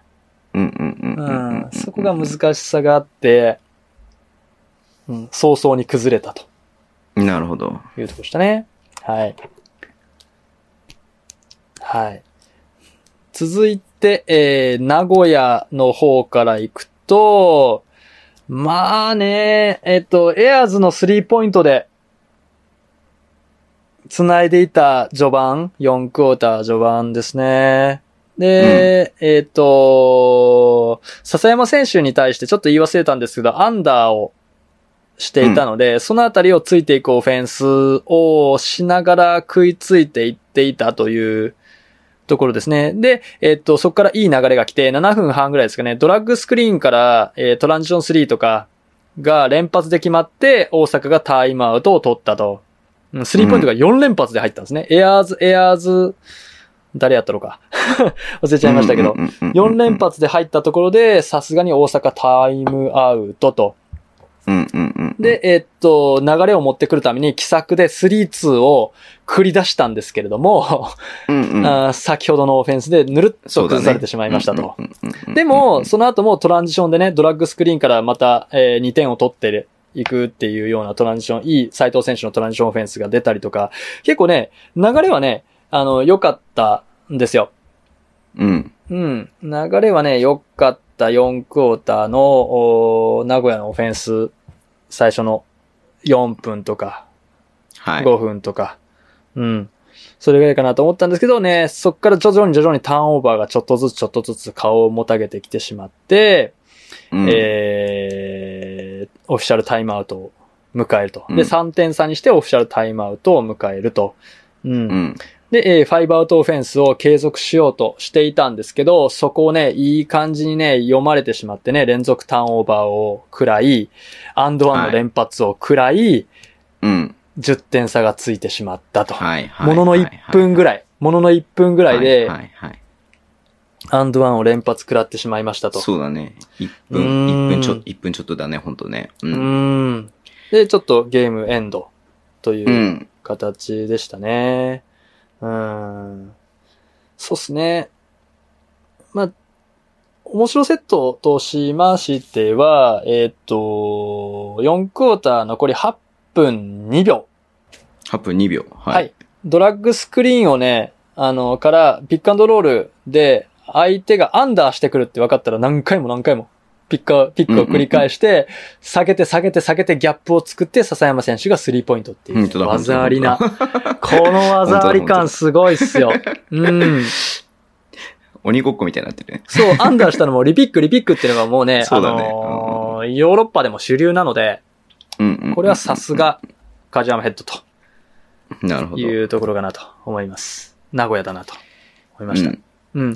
で、えっと、もう一個、ファイブアウトでいいオフェンスがあったのが、残り5分36秒ですかね。はいはいはい。今ちょうど出出たよ。う。ん。この辺がね、あのーちょっとシンプルなんですけど、ハンドオフでミスマッチ作ったところを斎藤選手で攻めるっていう。うん。これヒットバックって言うんですけど、スピードのミスタッチを攻めるために、一旦ギャップを作りながら、ドライブをもう一回できるシチュエーションを作っていくっていうところがね、やっぱね、技ありやなぁと。なるほど。一回エアーズに渡すのがあれなわけですね。うんそう肝なわけですね。それがミソうんうんうんなぜかっていなうるほどなと、るほどヘルプポジションに入るか、スイッチを修正しようとディフェンスは絶対するので、斎藤選手とのギャップができるんですよ。うん。そこをパーンと返すことによってドライブでアタック仕掛けられると。うん、うん、ううんん。で、足を抜けるっていうのがこの、すごい細かいですけど、このヒットバックっていう、オフェンスコンセプトのいいところかなと思います。はい。なるほど。ディフェンスがね、二人寄っちゃってるけれども、結局その二人とは違う方向にドライブをして、そう。うん、普通に抜いてったっていう。うん、これは綺麗でしたね。さすがやなと思いました。なるほど。はい。まあね、あの、要所要所面白いセプレーはあったんですけど、ね、あのーニュービルアタックにやられてしまったゲーム2だっ たとなるいほうど。感じですね。はい。わかりました。はい。はい。次、来週ね、B1 はないんですよね。ああそう B2 ですねはあるんですけど、はいで、慎太郎さんともちょっと話して、うん。天皇杯のね、はい優勝、はい。得失点差とかも関係なく、関係なく、もう4択ですよ、4択クイズ。 4択4択。東京、三河、えー、宇都宮、はい川崎。はい。はい。どこが勝つか、当てましょうっていうだけ。そうですね。当てましょうで。いきましょう。はい当てましょうで。はい。で、当てた人でポイント山分け。そう。ポイント山分け。何点3000か4000どうしますそれぐらいの方がいいんじゃないですか。前回、確か、あの、2000の2倍で4000何百点だったんで、 ?4000 だと、例えば、はい11人中、11人だから、まあ単純にはい4だと3でしょ、 3です。だから期待値としては1000 3、ずつ3でしょだ3、3人だから、3人で1000点。 1000何百点、1300点。でかそいかしな。たら3000点の方がいいんじゃない3000点の方がいいですかね。はい。 3000点で、はい。もし仮に1人だけだったらば、4000点、あ、3000点を丸々もらえるとはい。いう感じにしましょうか。はいはい。OK。はいじゃあ、で、来週はあれね、 あの、えっ、と、決勝だけやろうか、そしたら、レビューは。ああ、そうですね。決勝だけやります。はい。うんうんうん。あの、て、ね、まあ、天皇杯もともとね、その、観客数が出ないっていう前回の失態があったので、そうそうそうそいう。っただから形にね、僕もいろいろさせて考えたんですよ。はい天皇杯どうしようかなそういった形にさっせてていた。だこうと思います。ははい。い。だからまあ、ね、参加してる方は、あのー優勝チームだけ送ってもらえればと思いますし、はい聞いてる方は、ぜひ自分の中での優勝チームをね、はい、あの、予想してもらえればなっていうふうに思いますので、よろしくお願いします。はい。はい。じゃあそんな感じでクパチ終わりでいいかなはい、大丈夫です。 ?OK。じゃあ次行きましょう。はい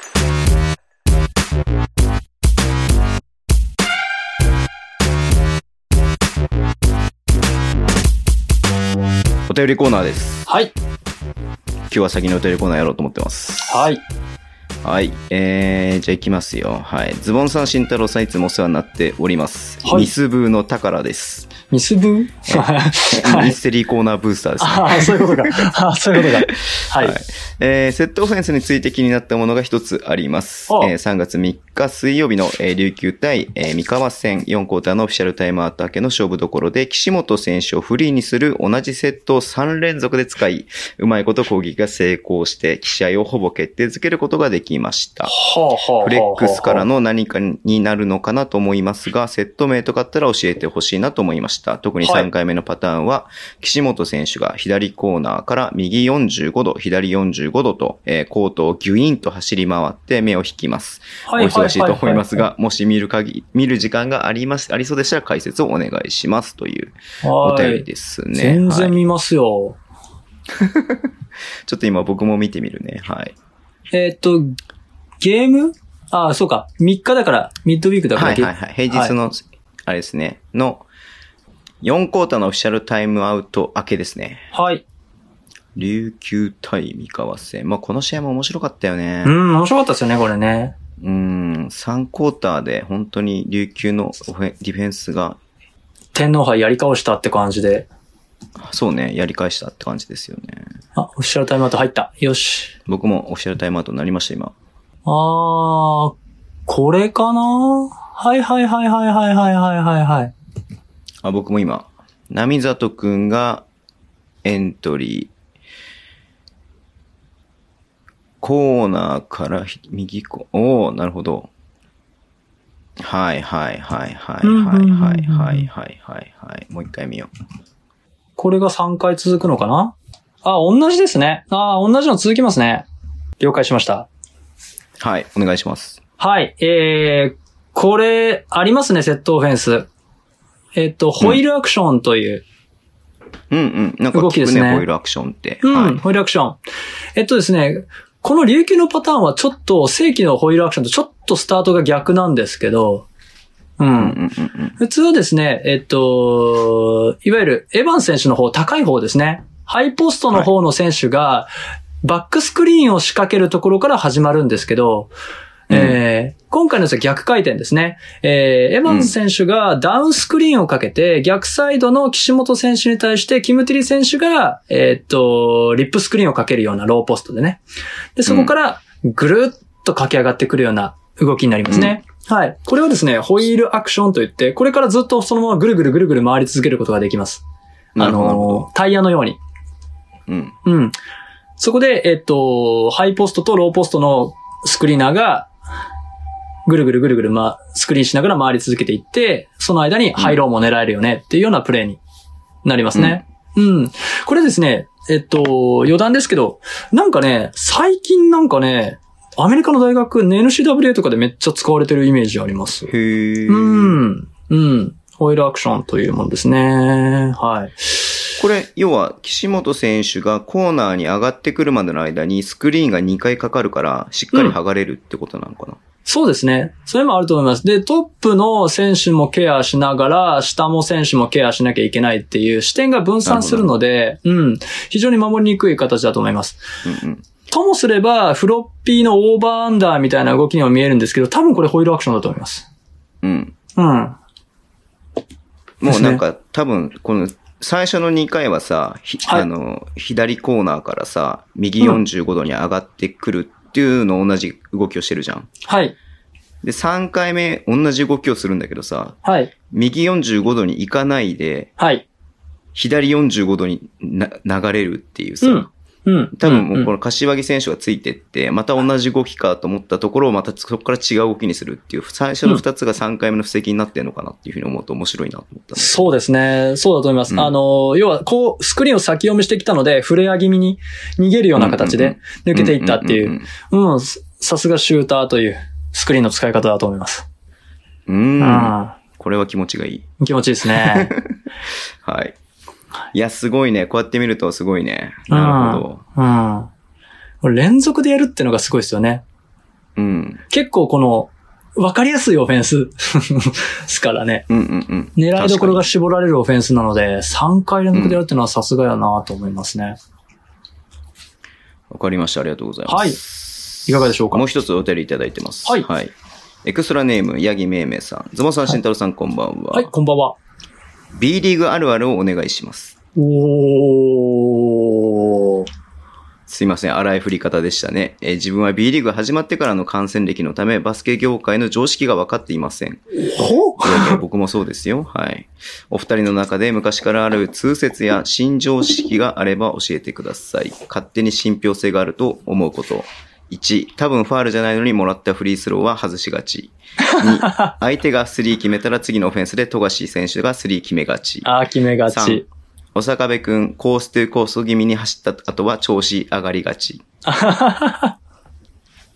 推進ミステリーコーナー大盛況ですね。えー、勝手ながら自分はミステリーコーナーの慎太郎さんのことをムー太郎さんと呼んでいます。かっこ雑誌、ムムーになぞられました。あーはいはいはいはいはい。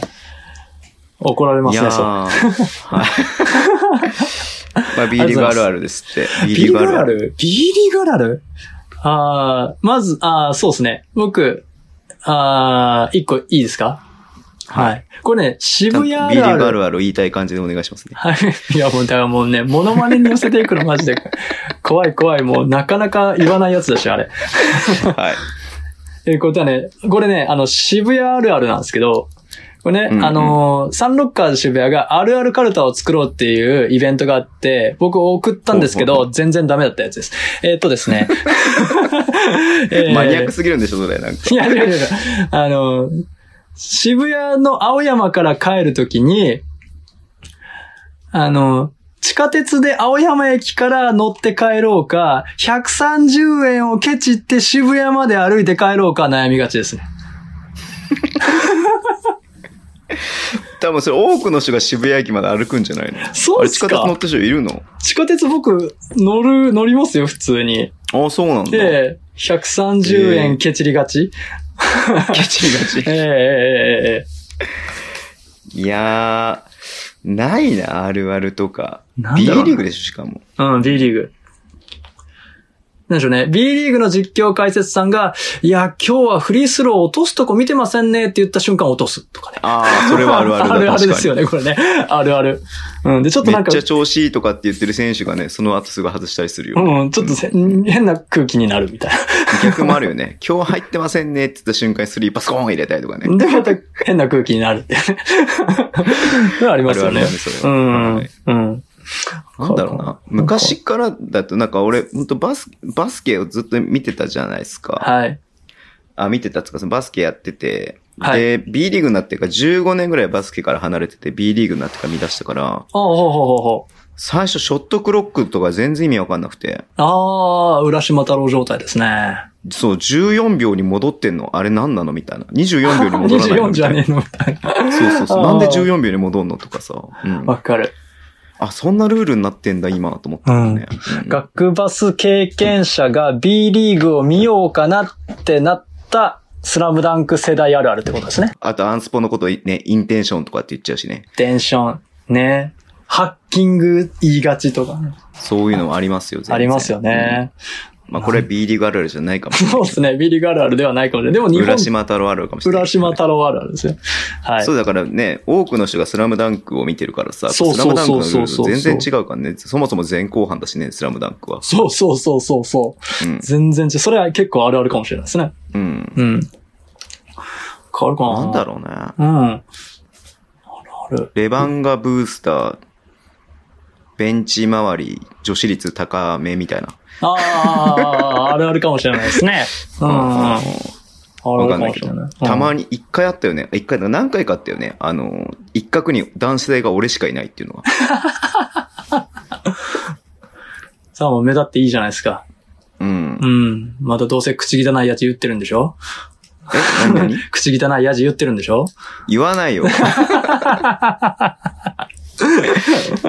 やじらないっすよ、僕は。そうですね。。知ってます、知ってます。はい。一回選手に謝られたことあったけどね。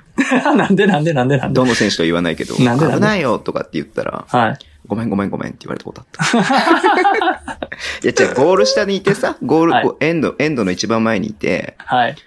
あの、ほら、一番危ないのがさ、やっぱさ、こう、レイアップとかしてるさ、下をくぐるのが一番危ないじゃん。そうですね。体乗っちゃったりとかするとうんうんさ、うんうん大怪我になるから、危ないよって思わず言っちゃったら、うん。その選手が、そのいい勢いのまま僕のとこ来て、ごめんごめんごめん って。これは全然あるあるじゃないうんよ。怪我の、怪我の。いや、でもあるじゃないですか。選手、選手に声かけられがちっていうのはね、結構あるかもしれないです。ああ、うんうんうんまあね、確かにね。うんうんいや、あんまりなんかこれ、めいめいさんには申し訳ないですけど、来週からいやちょっとねめいめいさんは、あの、罰として、ま一個あるある送ってきてくださちょいっ。と待って、もうちょっと考える時間が。 もうちょっと考える時間が。こ深れさ夜の DM 1時半じゃなければ。 DM 慎太郎さんも見れるようにね、なってるんですよ、最近。はいで、僕は DM 開いてなければ、僕が見てないと思って、はい。必ずチェックするんだけど、最は近い慎太郎さんが開いてるから、既読になってるから、ごめんなさい。僕、未読、既読になってると僕もう見たもんだと思って、はい。見てなくて、直前に見ることが最近あるんで、じゃすあいません、ねちょっ、とあるあるに対してちょっとすいません、準備できなかったです。こちらの責任です。申し訳こごちざいらまのせんでした。不手際でございます。申し訳ございません。いや、不手際では、不手際ではないけ どね。あの、僕の、僕らの連絡ミスですけども、はい。あるある考えようか、あるある。うん。もう一個出しましょう。もう一個出しましょう。もうもう一一個。個も出す。う一個出しましょうう。んあるあるね。ハーフタイムがはい20分だと思って、はい。タバコを吸いって、はい。戻ろうとしたら、はい。 15分で始まってたとかね。ある、ある、ある、ある。めないっでちしゃょ、あそるれ。。めっちゃある、それ。ないでしょ、それ。めっちゃ慎太郎さんは15分20分はあるよ。子供と観戦に来た時に余裕があるのかないのかとか。うん。うん。一15分回でなんかそれで遅刻、3交代に遅刻してから必ず、あの、今日は何分だなってチェックして から、あの外出るようにしてるからね。うんわかりますよ、それ。会場違うとね、変わったりしますからね。そうそうそううそう。ん、アルバルク結構15僕は分だったりするし、アウェイ行くとさ、やっぱアウェイはね、毎回毎回行くとこ違ったりとかするからさ、そうすると結構違ったりする。うん。うん北アルとかいつも20分なんだけどね、多分、北海道は。かあるかな真面目なやつ。なんかあるかなあ、えっと、は未だに、未だに、未だにヘッドコーチの方は、えー、豊田さんとか言いが ち。愛心さんとか言いがち。 解説の人、い今、いやでも 言う最近もう言わなくない言わない言わ ?1 ない年目、2年目めっちゃ多かったよね。そう。で意外にね、選手、あ、ごめん、じこれ、あれあるかわかんないですけど、インタビューの時、選手、外国籍選手も豊田って言ったりするんですよね。あああ。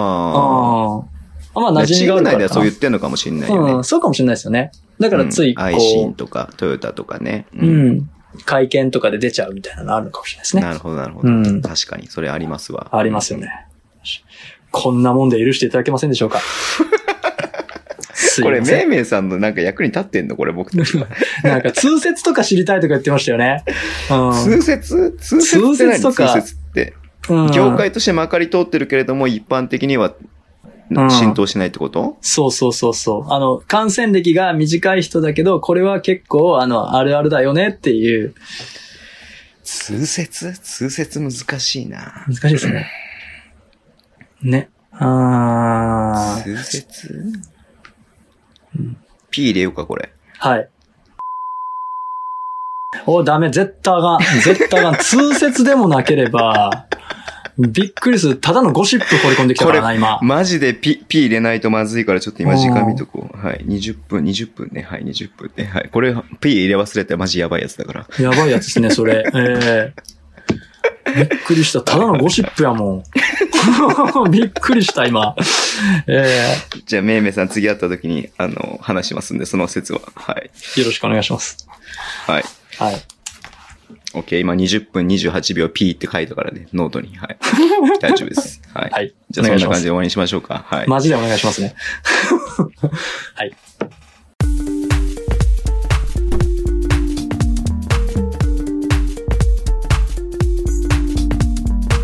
メッセリーコーナーよいしょー来たね、これね、ははい。もう、すでにここまで、まあちょっと今日は編集がたくさん入りそうなんで、何分ぐらいになってるかわかんないですけども、すいません。結構深い時間になってまいりました。はい。お便り来てるからね、お便りから行きましょうか。おはいはいはいミスブの宝です。はい。はい。ミステリーコーナーの尺が徐々に伸びてきてますね。嬉しいです。はい。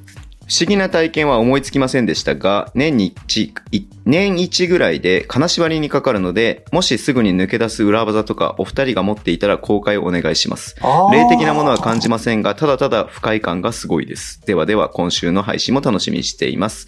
おっきっきーの友達、めっちゃ笑いま した。詳しくは先週の、先週のエンディングを聞いてください。はい。パンチあるな、そのワード、やっ ぱり。パンチあるよおっきっきーってなな。んだよそもそも。まおあ、っきっきーって全然わかんない、もう。ウッキッキーなら猿かなっていうのもそうでしょウッキッキーはよくわかんないね。腰回しながら言うてたからね、全然意味わかんない んだよ。ぐるぐる回しながらもう下ネタなのもしかして下ネタか、これ、と思って。3歳半や3ぞ、と歳思児って。にして、3歳児にして下ネタですかはびい。っくりなしかたなかやりますね。うん。金縛りだって。ああ、金縛りっすか。はい。うんそうっすか。よし。あおアップしてる、アップしてる。よしアップしてる。アップしてるよ。はい。いきますよ。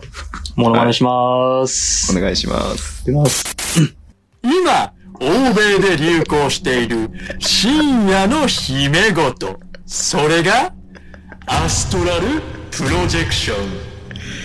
あはーん、来たねこれねやばいでしょって話ねちょっと変化声ですえこのことは絶対に調べたらダメだからねアストラルプロジェクションを知ること自体が危険なことだから信じるか信じないかはあなた次第です今日も決まりましたね。 うん、ちょっと途中もうわ、わけわからんくなってたな、途中な、もうお。疲れ様です。はい。うん。アストラル、アストラはいルプロ、アストラルプロジェクションです。プロジェクションプロジェクションはい。はい。ここれ、れ、金縛りの関係あんのうん。ありますよ。大いに関係あります。うーんアストラルプロジェクションっていうのは、平たく言うと、あの、幽体離脱のかっこいい言い方です。ああ、なるほどね。はいうんうんうんはい。ザ・タッチですね。はい。ザ・タッチ、幽体離脱ですね。はい。これ調べちゃいけないのこれ検索しちゃいけないのえあ、もうこれは調べちゃいけなねい、き危険ですよ、これは、本当に。はい。はい、まあはい、はい。あの、別に大したあれではないんですけど、あのー結構マジで、あのーいちょっとずつ流行ってるらしいんですよ、これ。え、何やることをやることが。へえ。で、なんとこのやり方を提唱した人がいてですね、はいはいはい。こうやって幽体離脱しましょうみたいな。ええー、すごいね。はい。それが出ちゃったんですよ。ケイリー・ブラウンさんっていう人なんですけどね。うんうんうんうん。で、その人が言うには、例えばね、あのーこう、体がかなりリラックスした状態じゃなきゃできないと。へえ、でだか大ら、きいキー状態じゃないとダメなんだおね、じゃっあね、きい木じゃないと、おっきい木腰回してるから ね、全然リラックスできてないからね。うん。おっきい木ではないですね。うんうん。だから、高田さんが言うように、金縛りに近い状態はいはいはい、はい。、で、僕も一回金縛りになったことあるんですけどね。あのーこう、体が動かないんですよ。うんうんうんうん。で、意識だけがある状態。うんうんうん。これが、あの、アストラルプロジェクションにおける第一段階らしいんですよ。あ、第一段階なんだ、それが。そう。こうなったそこから第二段階ら、があるのね。んんそう、こうなったら、こう手とか足が結構震えるみたいな、ブルブルっていう感覚が来るらしくて。。で、その時に、えっとね、二つ有名な方法があって、まず一個がね、ローリング。ローリングうん、ローリング。で、金縛りになってる状態で、こう体をこう、なんていうの、横転させるような、寝返りを打つような感じで、よいしょってやると、抜けれるらしいんです。ええうん。そう。で、もう一個が、えっと、ロープテクニックって言って、うん。自分のこう、何体の上に空からロープが垂れ下がってきてるというイイメージを持つんですねは。いで、それをこう、よいしょ、よいしょってこう登るようなはいはいはイメージで体を動かそうとすると、い。うん。幽体離脱ができると。へえ。うんそう。で、この幽体離脱って何がすごいかって、うん。あのー何でもできるらしいんです。え、どういうことどういうことなんかね、だ、これもね、なんかね、熟練度があって、うん。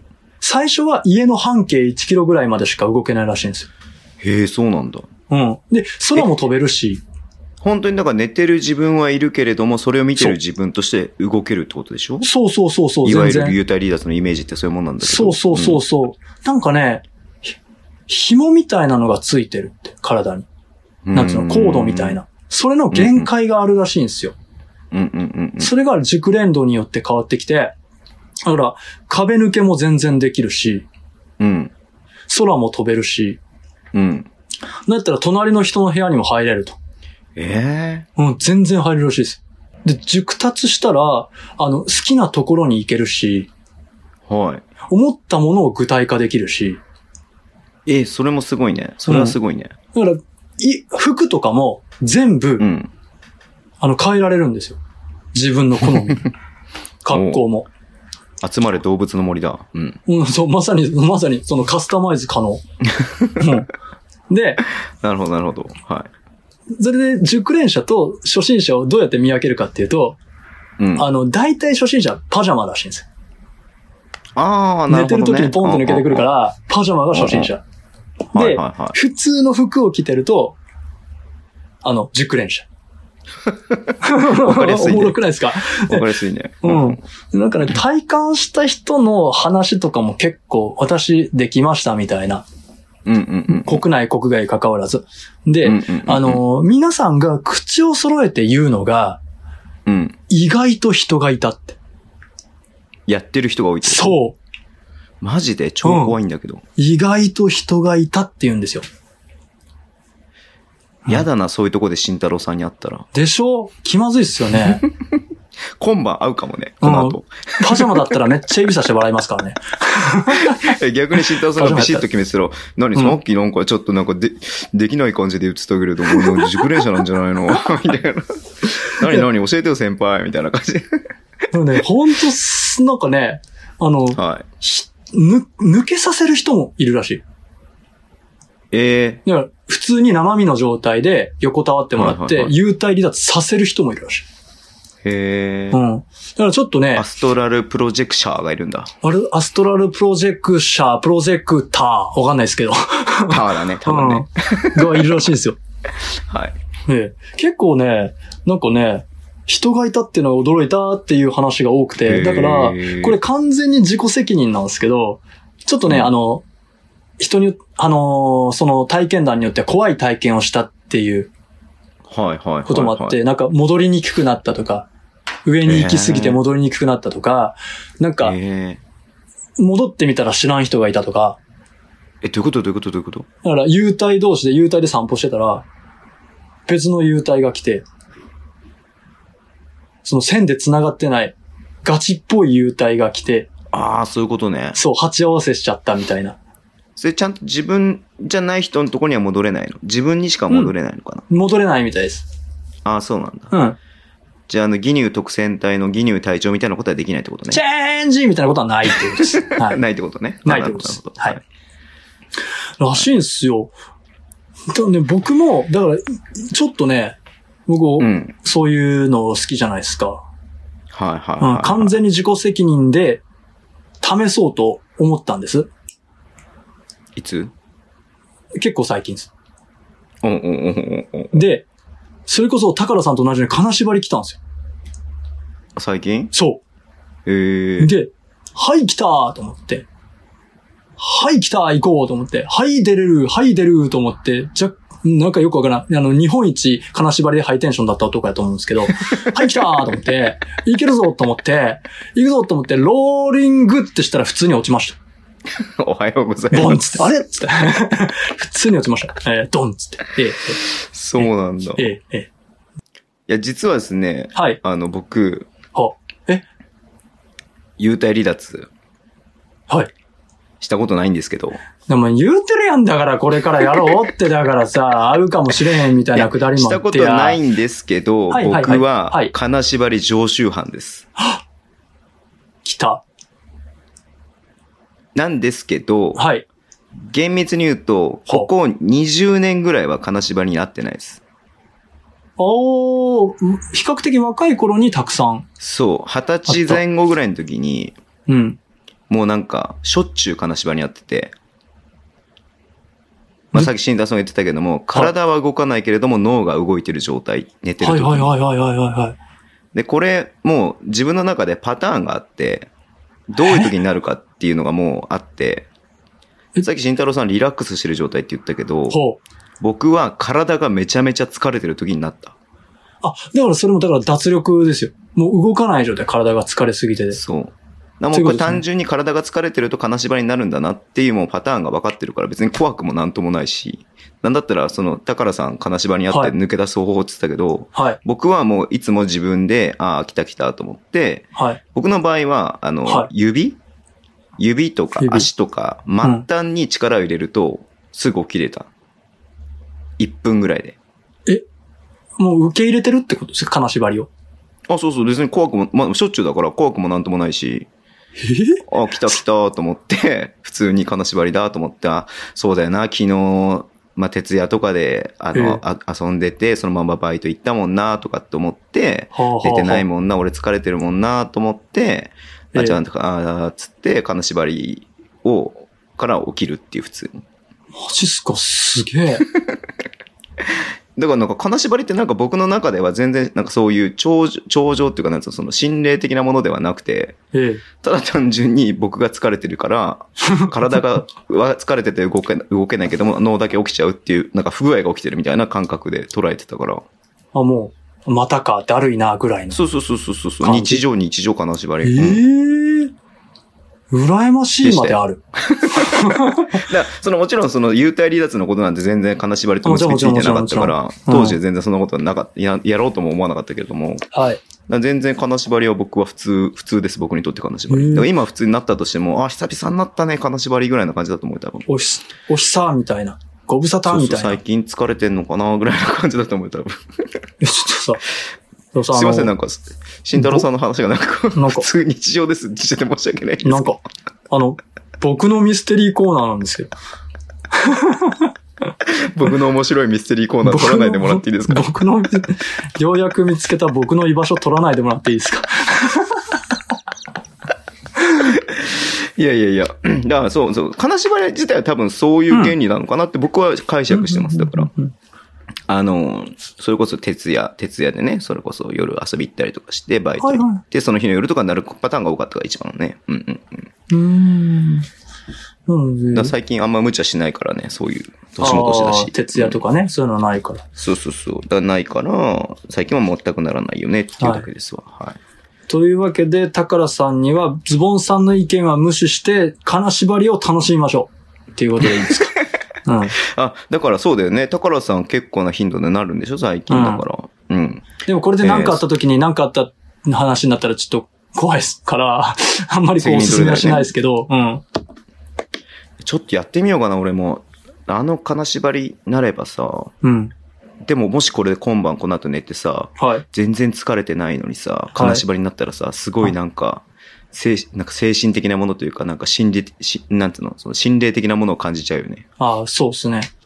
何かが隣に、みたいなね。のしかかってみたい なね。ベターなところで。よく言うじゃん、なんかおばあちゃんが乗ってるとかさ。うんうんうん、ゆうゆうゆううゆう。ん。あんなん一回もなかったからね、普通に。あ、そうか。うんだから、おばあちゃん的にも、もう、も う、もう、もうそんなんないないとかって、もう、もうそんな、日頭出えへんもん、今日は、みたいな 感じで。全然話ぶっ飛ぶけどさ、はい死後の世界とかさ、幽霊とかってさ、はいい、るんですかね死んだ人がこの、死んだ人がこの世に、なんかこう存在することってあるんですかね自爆霊とかあるじゃないですかう。ーん僕は、ちょっと、前回の、あの、話聞いてもらえばわかると思うんですけど、シミュレーション仮説論者なので、信者なのはいはいではいはい、僕はシステムのバグだと思ってます。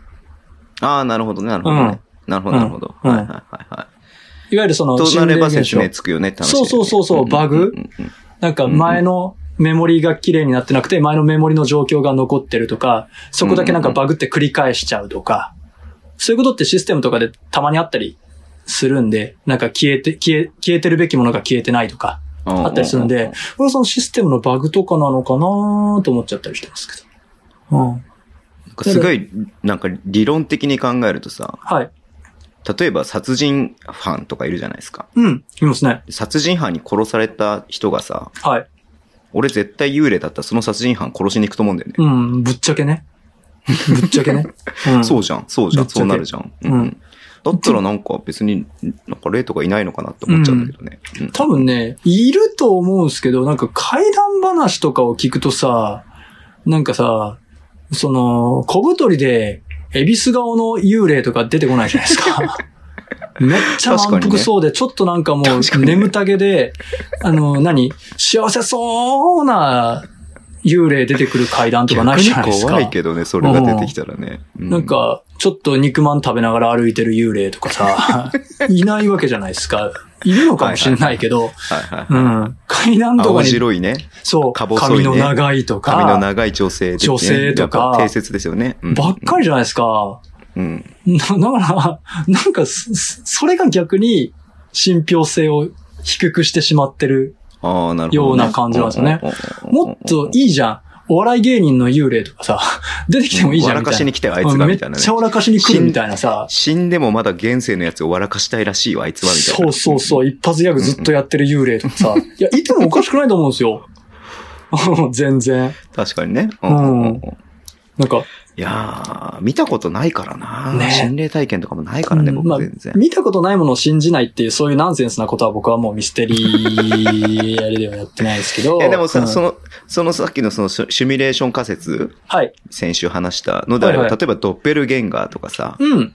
あ、そういうのとかもなんかある意味、プログラムが同じに働いちゃったとかって言えば説明つくなって思うから、うんそうなんそうかそうそあうる意味、まあまあ、これも言い方悪いかもしれないけど、慎太郎さんが怒るかもしれないけど、うん世の中に起きてる説明できないことを全て説明できるものにはなるよねって話になるよね。そうですね、あの、なんていうんでしょう。じ、なんていうんでしょうね。いわゆる、ご都合主義というて。その通り都合主義的なそ考のえ都方合都合のいいように、あ、これはもうシミュレーション仮説の世界だからみたいな。そうそうそうそうにもできるって話になるよね。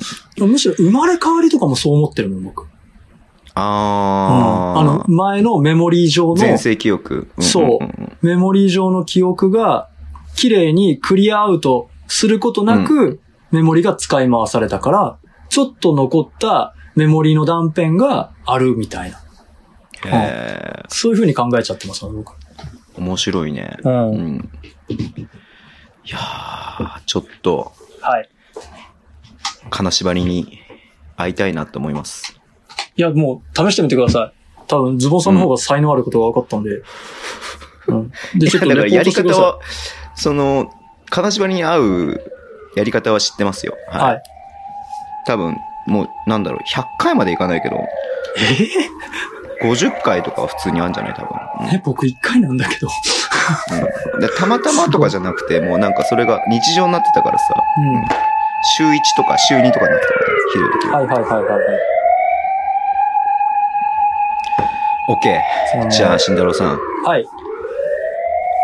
今日もああ、ああ、そうか。はい。終わりにしよう。はい終わりにしましょうも遅いから、2時になるから。はい。そうですね。もう2時ですからね。 11時から始めたんだけどね、今日ね。ね、ごめんなさいね。いろいろありましいたやね、いや本い当やに。いやいや、謝ることは。は全然ないんですけどうも、んいや、僕は本当慎太郎さんにおんぶに抱っこなんで、ありがたいでいす。やいやいやはい。いろいろ準備してくれて、はい。えーっと、私事で大変恐縮なんですけども、はい。あのー、3歳半になる息子がおりましてですね、あのー、もうマジで直近、数時間前の話です。はい。うん。やっぱりあのー保育園に行ってるんですけど、〇〇先生大好きとか、〇〇先生好きとか、〇〇ちゃん好きとか言うんですよ。ママ大好きって言って、なんかあのー夕食の酢豚を二口ぐらい食べた後に、あ、パパも好きって言われました。3歳半にすげえ気使われるっていうね。See you guys!